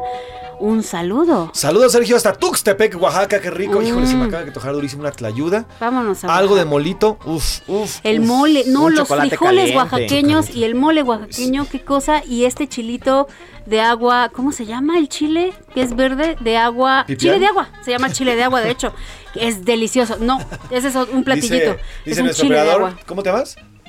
Ah, la dice Alan. aguachile, no, ese es sinaloense. Ese es- ese es- y aparte es un platillo. sinaloense. No, este es un chile de agua que sabe, uff, ulala. Que por cierto, apelo a, a nuestros, ¿No a nuestros radioescuchas, a nuestros radioescuchas. Si conocen un buen restaurante oaxaqueño aquí en la Ciudad de México, díganme. Tengo Sí, ganas de ir a sí, comer. sí, sí, sí, sí. Sí, No bueno, sé. ahorita me dices, ahorita me dices qué buen restaurante No hay sé si sigue existiendo, déjame lo veo. Pero, Pero, si tiene... no permítame un segundo, por favor. Pero bueno, sí, se me antojó durísima. Aparte, Había uno un que se llamaba la Guelaguetza. Ya no está, está en Xola. Yo iba mucho a ese, mi papá me lo presentó ¿En algún serio ya no está? Qué Está en tragedia. Xola, ya no existe. Era un restaurante de mi infancia, fíjate, sí, ahí me llevaban. Qué, la- qué lamentable, Había pero un, plato, bueno. un plato, un plato ranchero que se llama que traía quesillo, traía este chorizo, traía mole, traía fue una cosa eh, Y espectacular. qué bien empleado acabas de utilizar el que se llama quesillo, porque, eh, y les Es mando un gran abrazo a toda la, la gente, ya tengo primos allá, y siempre los, molest- los molestamos mucho al decirles que es queso Oaxaca, y entonces, ¡no! No ¡Es quesillo! se te ocurra No, dame decir de- que es queso. un cuarto de queso Oaxaca, por favor. Oye, Porque está aquí, enredado. aquí No nos está diciendo. Sergio Jiménez que respecto a la primera pregunta sobre la el avance de Omicron, él contesta que uno, hijo, me encanta cuando hacen eso. Ok, un go- uno es tengo miedo y me voy a volver a encerrar. Tengo miedo. Y sobre la segunda pregunta dice dos. Ay, Dios mío, que es necesaria para seguir con la independencia petrolera de México. Si es que las mandaste en orden, porque si no, pues esas fueran tus respuestas. Esas fueron tus respuestas. Pues muy bien, sin más eh, mensajes, ahorita seguimos leyendo porque están cayendo un chorronal. Vamos eh, con más información si les parece. Eh, continuamos aquí en la una. A la una, con Salvador García Soto.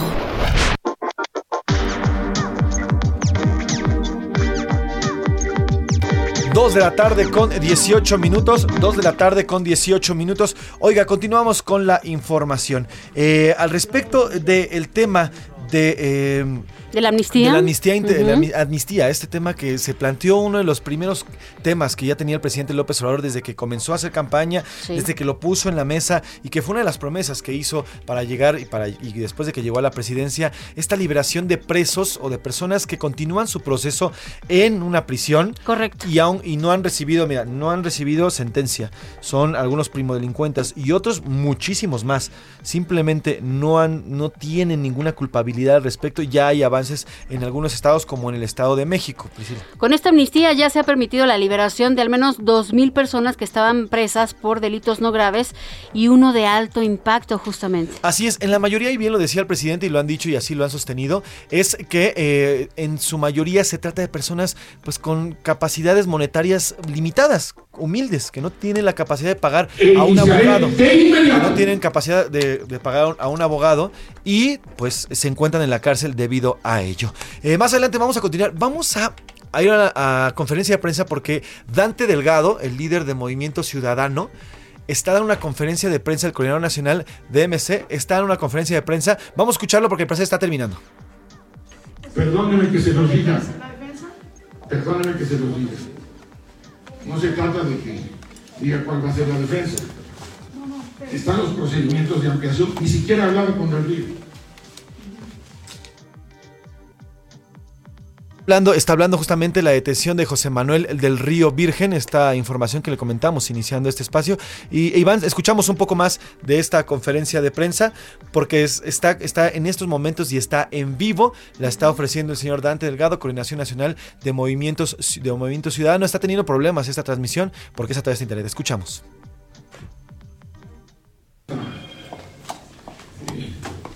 Precipitada conferencia de prensa. Es eh, para lamentar profundamente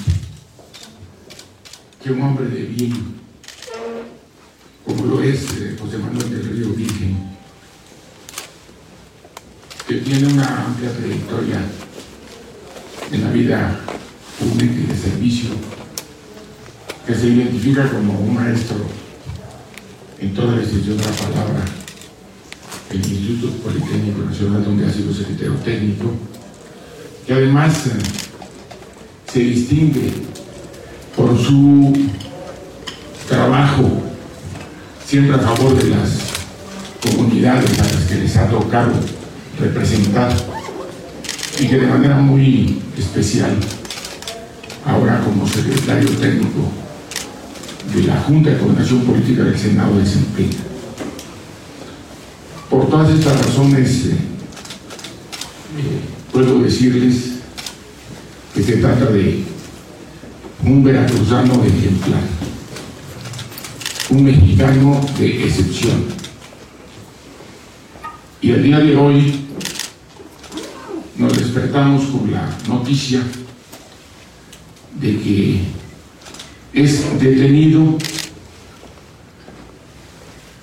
de manera arbitraria, sin haber, eh, sin haber sido requerido en procedimiento legal alguno.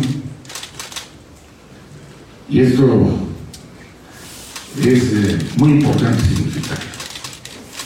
No hubo procedimiento legal Estamos escuchando la conferencia de prensa del señor Dante Delgado. Él a través de sus cuentas oficiales en Twitter envió mensajes fuertes, literalmente se los leo. Desde Movimiento Ciudadano alzamos enérgicamente la voz para exigir la inmediata liberación del señor del Río Virgen, quien fue detenido esta mañana. Y escuche esto, se trata de un preso político del morenista Cuitláhuac García, el actual gobernador de Veracruz, ante el abuso de autoridad. El gobernador de Veracruz, dice Dante Delgado en este tuit, me va a tener enfrente y de frente. Este mensaje que lanza el señor Dante Delgado en estas conferencias que está dando en estos momentos. Vamos a escuchar un poquito más de la conferencia y nos vamos a ir a una pausa con música. Escuchamos un poco la conferencia. A un preso político. Y lo quiero aquí significar. El respeto a la constitucionalidad obligaba a la autoridad en términos del 14 y 16 constitucionales haberle hecho de su conocimiento para que procediera a dar defensa en los términos que fueren necesarios. Sin embargo, lo han hecho dándole una privación ilegal de la libertad en esos días. Bueno, pues así, así lo califica el líder de Movimiento Ciudadano. Vamos a ir a una pausa con música, Priscila, que vamos a escuchar. Se están cumpliendo 10 años de que se publicó en 2011 el disco de Michael Bublé, Christmas, que a todo el mundo le Claro, encanta. Entonces vamos amo. a escuchar una de estas canciones que canta Michael Bublé con The Pupini Sisters, una maravilla, Jingle Bells. Escuchemos. Vamos a una pausa y regresamos. Jingle bells, jingle all the way.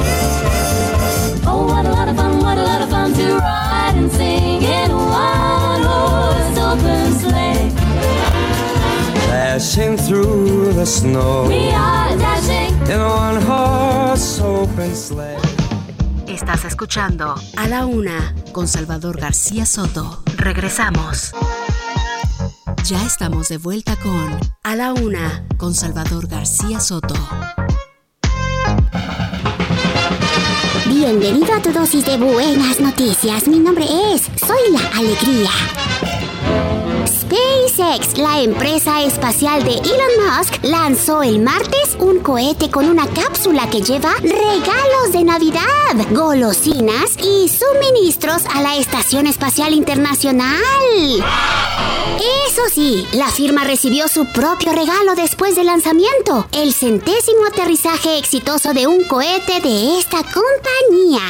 Es así como Falcon el cohete despegó antes del amanecer del Centro Espacial Kennedy de la NASA y apenas fue visible entre la niebla y las nubes. Este llevó a la órbita terrestre una cápsula Dragón cargada con más de 2.950 kilogramos de equipo para los siete astronautas de la base orbital. Entre los artículos hay regalos de Navidad a los astronautas de sus familias, así como pescadito ahumado, pavo, ejotes y pastel de frutas para un festín navideño.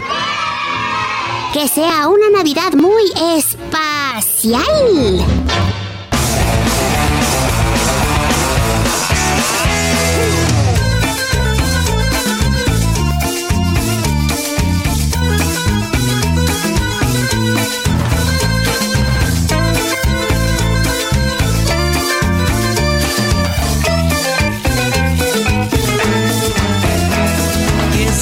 Sos, cuando venís, cuando llegaste, cuando te vas, porque te fuiste y quién se acabó. ¿Qué hora es que vamos a comer? Porque me mirás que te debo yo, deja ese salame, llévate este jabón.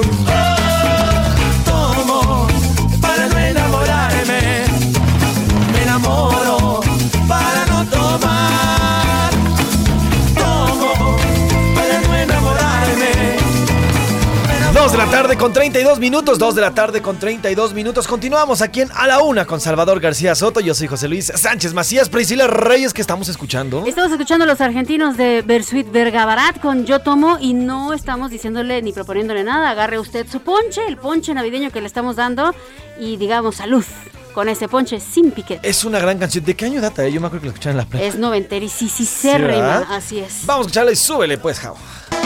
Mi nena rubia, qué beso recuerdo. Aquel primer beso, aquel primer beso. Y si me prendo fuego de solo pensarlo. A la una, con Salvador García Soto. Vamos a otro tema, Priscila. Ayer por la tarde se dio a conocer un tema importante aquí en la Ciudad de México. Cámaras de seguridad en la alcaldía de Coyoacán captaron el momento en que dos sujetos sustraían a una menor de 11 años llamada Luceli Paola Cedillo. En este video se observa, y vamos a compartírselo en redes sociales, cómo la jalan para que cruce, durante un cruce en la calle, la jalan para tratar de, de secuestrarla. Después de jalarla, la suben a una camioneta blanca y en este video se ve como vecinos trataron de evitar que se la lleven, pero no lo consiguieron lamentablemente. Esto ocurrió el 18 de diciembre pasado. Luceli Paola mide, por favor, para que usted tome nota y lo grabe en su memoria, un metro con 53 centímetros, es de tez morena clara, tiene ojos medianos, color café oscuro, cabello rizado y negro, y en el momento de su desaparición vestía pantalón azul oscuro, un suéter color melón, playera rosa y tenis negros. Así es, es importante si usted tiene información al respecto, si sabe del paradero, si conoce dónde puede estar esta pequeña, los teléfonos se los doy. 55 53 45 50 80. 55 53 45 50 82 y el 55 53 45 50 67. Importante este servicio porque ayer, eh, el, el pasado 10 y 8, 8 de, de diciembre la fue secuestrada esta, esta pequeña y bueno, sus padres están buscándola y le compartimos el video. El- los teléfonos son muy fáciles, nada más anote usted 55 53 45 50 y de ahí las terminaciones son 80, 82 y 67. Perfecto. Bueno, y hablando de otro tema, de otra pequeña, pero este en Puebla, Priscila, cuéntanos. Oigan, una dentista supuestamente provocó la muerte de Ariadne, es una niña de cuatro años. Le aplicó una sobredosis de anestesia en un consultorio dental en el municipio de Amozomoc de Mota. El dentista que cree que se fugó y no es la primera vez que yo escucho este tipo de casos. Hay que poner atención siempre cuando vamos a un dentista o cuando vamos a cualquier especialista de salud que nos vaya a administrar cualquier sustancia intravenosa. Por favor, usted siempre confirme que sí es especialista, que no, que, está registrado. Por favor, confírmelo porque es muy peligroso y ahora está, pues, este lamentable caso. Claudia Espinosa, ¿cómo estás? Buenas tardes, cuéntanos los detalles. Así es, los saludo con gusto desde Puebla a ustedes y a todos los amigos del auditorio. Como lo mencionas, esto ocurrió en el municipio de Amozoc de Mota, muy cerca de la capital del estado, donde Oscar N., este dentista, pues ha sido ya denunciado ante la Fiscalía General del Estado por la muerte de esta pequeñita de tan solo cuatro años, que fue llevada por sus padres por una molestia en eh, pues sus dientitos y al momento de hacerle la revisión pues el de acuerdo a la declaración de los padres este eh, sujeto la anestesió sin haberles consultado y esto originó que perdiera la vida. A pesar de que la llevaron a un nosocomio para la atención médica pues lamentablemente no pudieron hacer nada los médicos para rescatarla ya que había sufrido pues una sobredosis de esta anestesia. Al respecto el secretario de salud de la entidad José Antonio Martínez García pues señaló que se estará eh, realizando una revisión de manera conjunta con la Fiscalía General del Estado para conocer este caso. El mismo gobernador Miguel Barbosa comentó que están muy pendientes y bueno, pues el llamado que hizo la Secretaría de Salud a través de su titular en Puebla es justamente lo que mencionabas al inicio, verificar que se trate de personal capacitado, que cuenten con las cédulas eh, docentes y que bueno, pues en este caso con sus cédulas profesionales, pues se revisen. Eh, eh, mencionaba que como es un consultorio particular, pues la vigilancia tendrá que ser a cargo de los familiares a quienes ya también se les está asesorando. La información de lo que ha ocurrido, hay que mencionar que hasta el momento esta persona todavía no es detenida. Oye, Claudia, Cl- ¿qué noticia? Sí, Sí, Clau, yo te quiero preguntar, eh, ¿se sabe si eh, estas dos personas a dónde pudieron haber huido, si votaron todo y literalmente se fueron, si tenían los permisos suficientes para hacer estas prácticas? ¿Se conoce toda esta información? No, fíjate que ellos eh, dejaron una vez que se supo de este fallecimiento posteriormente del anuncio ante la fiscalía, pues dejaron el municipio, de acuerdo a lo que mencionan los mismos habitantes de la zona, no vivían ahí, es muy cercano a la capital, y bueno, se desconoce su paradero hasta el momento. Hay que decir que la Secretaría de Salud pues señala que los consultorios particulares se debe de contar obviamente con las cédulas profesionales, pero como tal, pues no hay un registro porque se trata en este caso del odontólogo, del estomatólogo, pues de una eh, de un consultorio particular. Así que bueno, pues está la denuncia y por el momento lamentablemente pues no se sabe nada de ellos. Pues estaremos al pendientes, Claudia, de lo que se sepa y por favor, si sale algo nuevo, informamos en cualquier momento. Gracias, Claudia Espinosa, que tengas buena tarde. Muy buenas tardes. Gracias. Claudia. Pues Ay, qué terrible caso. De verdad, por favor, cuiden mucho su salud. No deje que lo inyecte cualquier persona. Siempre investigue que todo esté en orden, por favor. Vamos a otro tema. A la una, con Salvador García Soto. Oiga, vamos ya hasta Cancún, Quintana Roo, porque hubo un... em, hay un tema, hay toda una polémica, una polémica que se ha suscitado en torno a una detención. Yo la puse en mi Twitter, arroba ese García Soto, si se quiere, pues, arroba ese García Soto, el de, el de Salvador, y también en el mío, arroba soy Pepe Macías, por si quiere ver usted el video. Es el momento exacto en el que cerca de 7, 8 policías detienen a un hombre que en playas de Cancún pasea a su perro. Ahora, le cuento el contexto. Este hombre sale, como todos los días y como muchas personas, a pasear a su mascota por la playa. Sin embargo, esta playa, esta playa en la que es, detenido, es supuestamente una playa en la, que, en la cual está prohibido pasear animales de compañía. Esto, bueno, pues las personas, los turistas que se encontraran ahí, pues le- le pidieron que por favor no paseara con el perro, que esa playa no era pet friendly, por así decirlo, y que pues estaba prohibido. Ahora, el señor dice, y con toda la razón, que no hay una ley que le prohíba pasear por su perro, y eso es, eso en eso tiene toda y toda la razón. Sí, a lo mucho te pueden pedir que levantes, por favor, sus heces y that's it. Bueno, a lo mucho y es una responsabilidad civil Sí. hacerlo tal cual, pero no hay una ley en específico que te prohíba pasear con tu perro en las playas porque las playas son de todos los mexicanos y así se estipula en la Constitución. El libre tránsito en la playa de todos los mexicanos. Ninguna ningún hotel puede tener playas privadas, en fin. Entonces, cuando este señor no hizo caso, sí se puso un, un tanto altanero con la gente que le pidió que por favor no paseara al perro ahí, pero a la postre los turistas y las personas que estaban cerca de ahí lo denunciaron y llegó la policía, cerca de siete elementos de Cancún, y le detuvi- lo detuvieron así. No tienen derecho de llevarse el señor. Eso ya es agresión, pero no tienen derecho de llevarse al, al perro ni al señor hacia la fuerza. Desgraciadamente vivimos en un país donde no debe... ¿Pero por qué? Estamos en nuestro derecho. No pueden hacer esto contra el señor. Ok. una invitación de retirarse Pero señor, mire la agresión, señorita. Sí. Hay una playa especialmente para los que. Sí, señora, pero mire, mire eso. Mire, eso es agresión. que no pueden estar agarrando Eso que, está, que están diciendo, miren, esos que lo están sometiendo, así como usted lo está escuchando, están sometiendo al señor porque estaba protestando de que lo arrestaran por llevar un perro a la playa. Lo están sometiendo y están viendo aproximadamente a siete elementos haciéndolo. Cuando dices, ¿qué hacen estos siete elementos aquí? Llevándose un perro a la playa, mientras en centros comerciales están baleando a gente o en hoteles.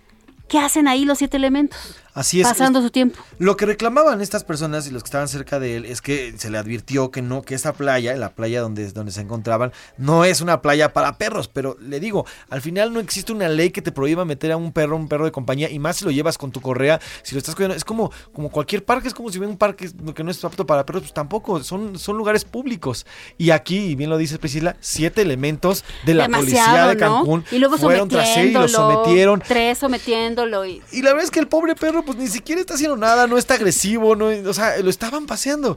Y literalmente lo detuvieron. Bueno, ha causado toda una, una, una polémica. ¿Por qué? Porque también hay gente que dice que el señor se puso muy pesado, se puso muy pesado al respecto. ¿Por qué? Porque le exigía. Y le digo, tiene toda la razón. Uno puede pasear con su perro en cualquier playa de, que se le antoje porque es, es nuestro territorio, es territorio mexicano. Obviamente con la correa y con las debidas providencias cívicas de levantar las heces, de cuidarlo, de tenerlo bozal, etcétera, lo que ya conocemos. Pero al final, siete policías para detener a este hombre y esto ha causado polémica. Si quiere ver el video, arroba es eh, soy Pepe Macías y arroba ese García Soto se lo publicamos. Vamos a los deportes, las guitarras ya están listas, ya están más que calientes porque ya está el señor Oscar Mota aquí.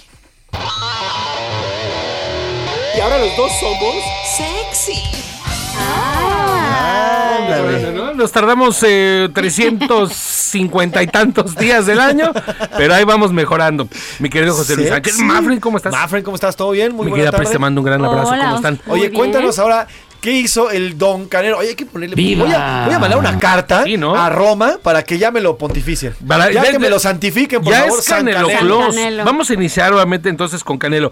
Ya es Canelo Close, que es la- ayer platicábamos la parte, ¿no? Del fin de semana, se echó unos taquechis y demás. Bueno, pues el día de ayer, como bien platicamos al inicio del programa, llevó un tráiler, pero como dice Pris, o sea, cuando decimos un tráiler, usted que me está escuchando, figúrese que el Canelo estaba manejando el santo Ay, tráiler qué lindo. con más de no.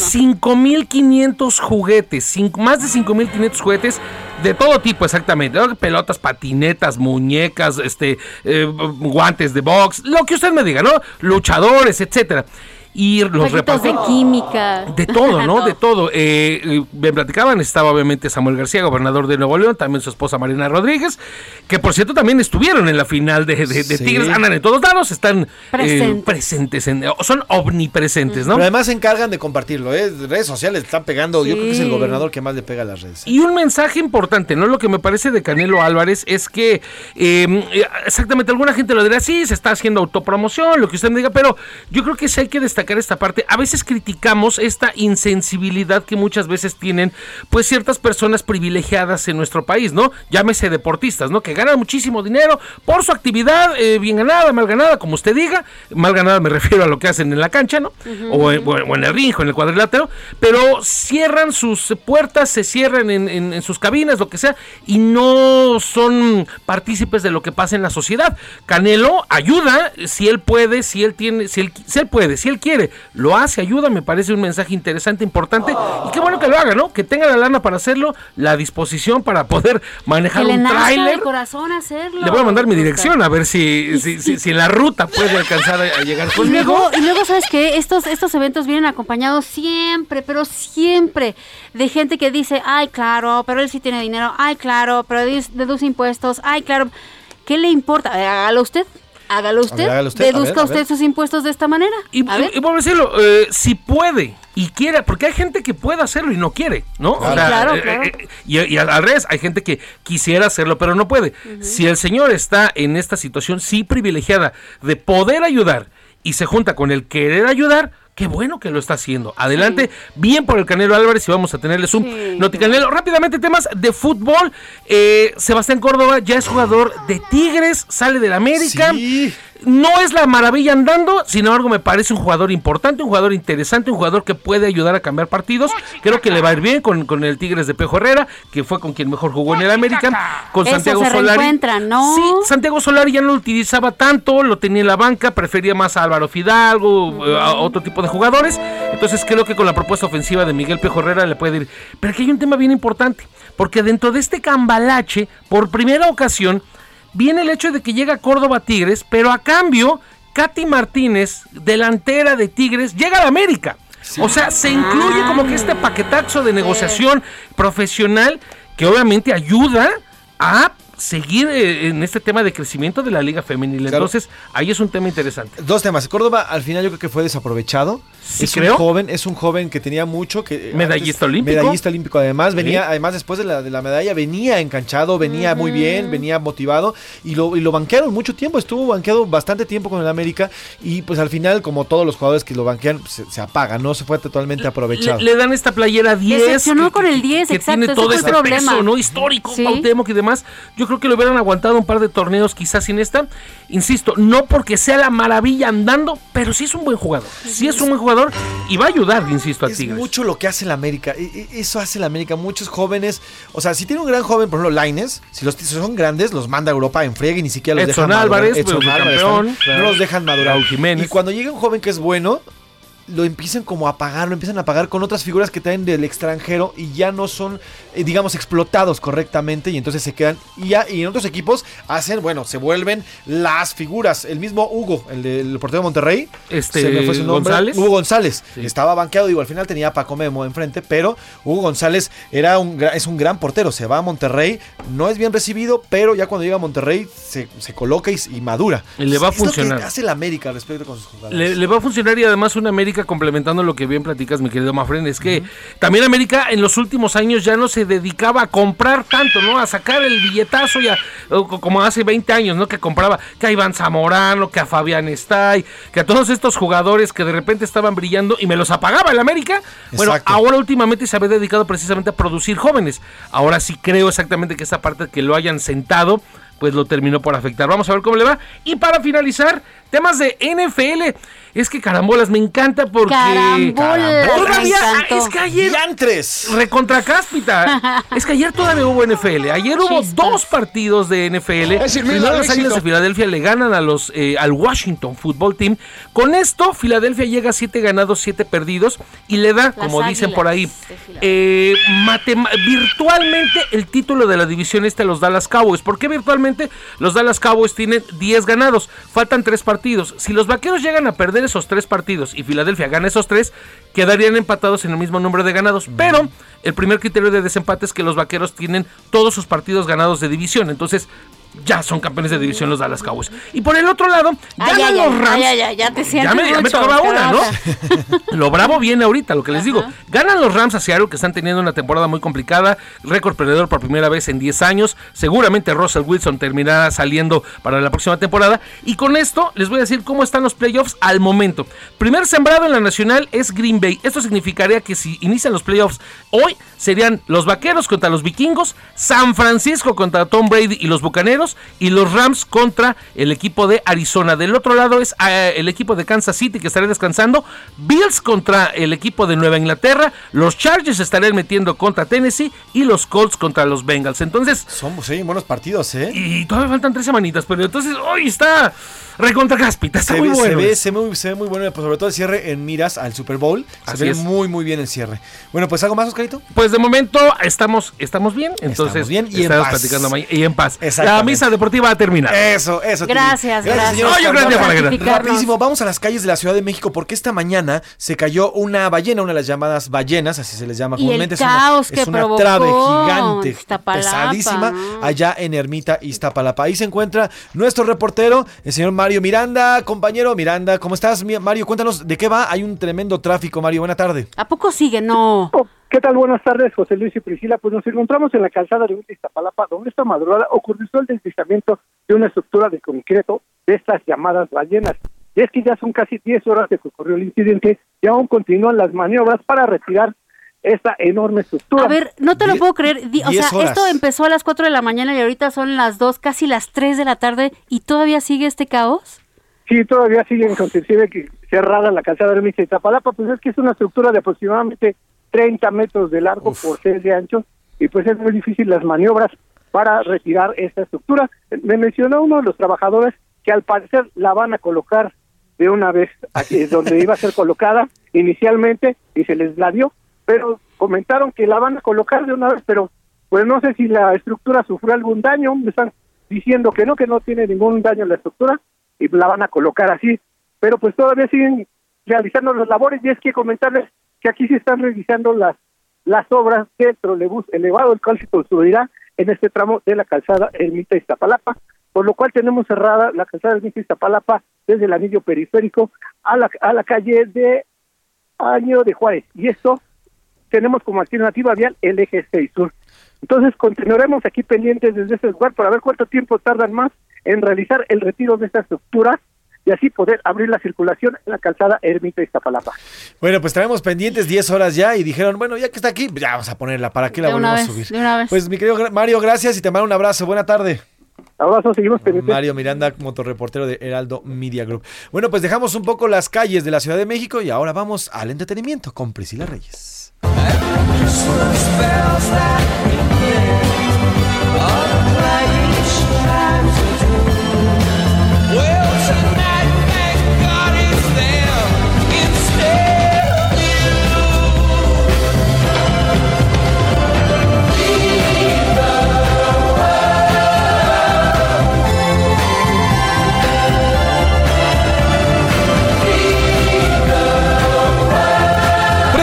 Que estamos escuchando. Esta es una navideña, pero una linda que Muy recaudó navideña. muchísimos fondos para la hambruna que se estaba dando allá en Etiopía. eh, por ahí de 1984 se grabó esta canción, Band Aid, donde estaban muchos famosos, Bono, George Michael, Boy George y demás. Después hicieron otra versión en 2014, un cover en donde también vuelve a salir Bono, pero ya vemos otras caras como una grande Shiny O'Connor o como también este, este niño Harris de, ah, se me acaba, de One Direction, etcétera, etcétera.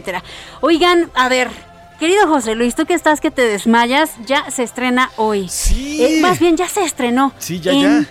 No es en todo el mundo, esto es nada más en Estados Unidos y en Latinoamérica. Matrix.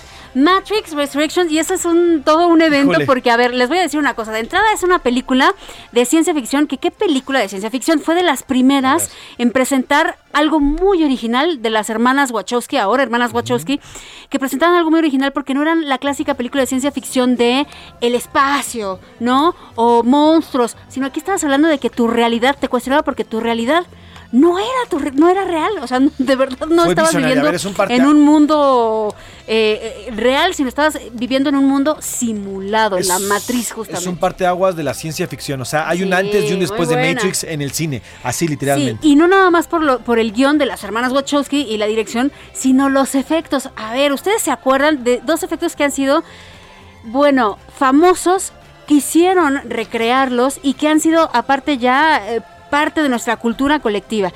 Uno, el que eleva a Trinity y la deja suspendida en el aire, haciéndole una toma de 180 grados, haciendo un giro de cámara, que ha sido espectacular. Obviamente toda la utilización eh, de green screen que hicieron con esta textura oscura que no permitía que te dieras cuenta que era un green screen y también estas balas que esquivaba Neo, Neo. cuando el agente Smith lo baleaba. Entonces ya está en las salas, es la cuarta película. Muchos pensábamos que todos iba a quedar en Matrix Revolutions, pero no, ya viene Matrix Resurrection.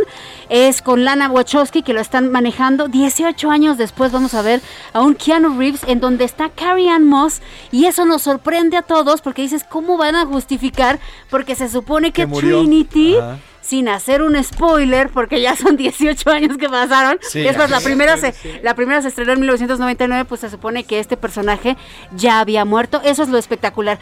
Y también para todos los que son fanáticos de Marvel, oigan, ya salió el tráiler para allá para que se pongan, lo, lo voy a subir en mis redes sociales, en arroba Priscila S. ¿Priscila? Priscila Per. Per- gracias. ¿Tú te acuerdas cuál es mi Twitter? Bueno, Priscila Per Reyes, gracias. El tráiler que creen de la próxima película de Marvel, Doctor Strange in the Multiverse and of Madness. Es la segunda con este personaje de Cumberbatch y pinta que va a estar muy buena. Va a salir por ahí de mayo de 2022. Vienen cosas buenas en el cine. Gracias, Priscila. Gracias a ustedes. Señor bien. Oscar Mota. Sí. Síganme, arroba Bogotá, guion bajo Sports. A todo, a nombre de todo este gran equipo, pero sobre todo del periodista Salvador García Soto, yo soy José Luis Sánchez Macías y está usted informado. Pase un bonito miércoles. Buen provecho. A la Una con Salvador García Soto. Un encuentro del diario que piensa joven con el análisis y la crítica. A la Una con Salvador García Soto. De lunes a viernes de 1 a 3 de la tarde. Planning for your next trip? Elevate your travel style with Quince. Quince has all the jet setting essentials you'll want for your next getaway, like European linen, premium luggage options, buttery soft Italian leather bags, and so much more. And is all priced at 50 to 80% less than similar brands. Plus, Quince only works with factories that use safe and ethical manufacturing practices. Pack your bags with high-quality essentials you'll be wearing for vacations to come with Quince. Go to quince.com slash pack for free shipping and 365-day returns.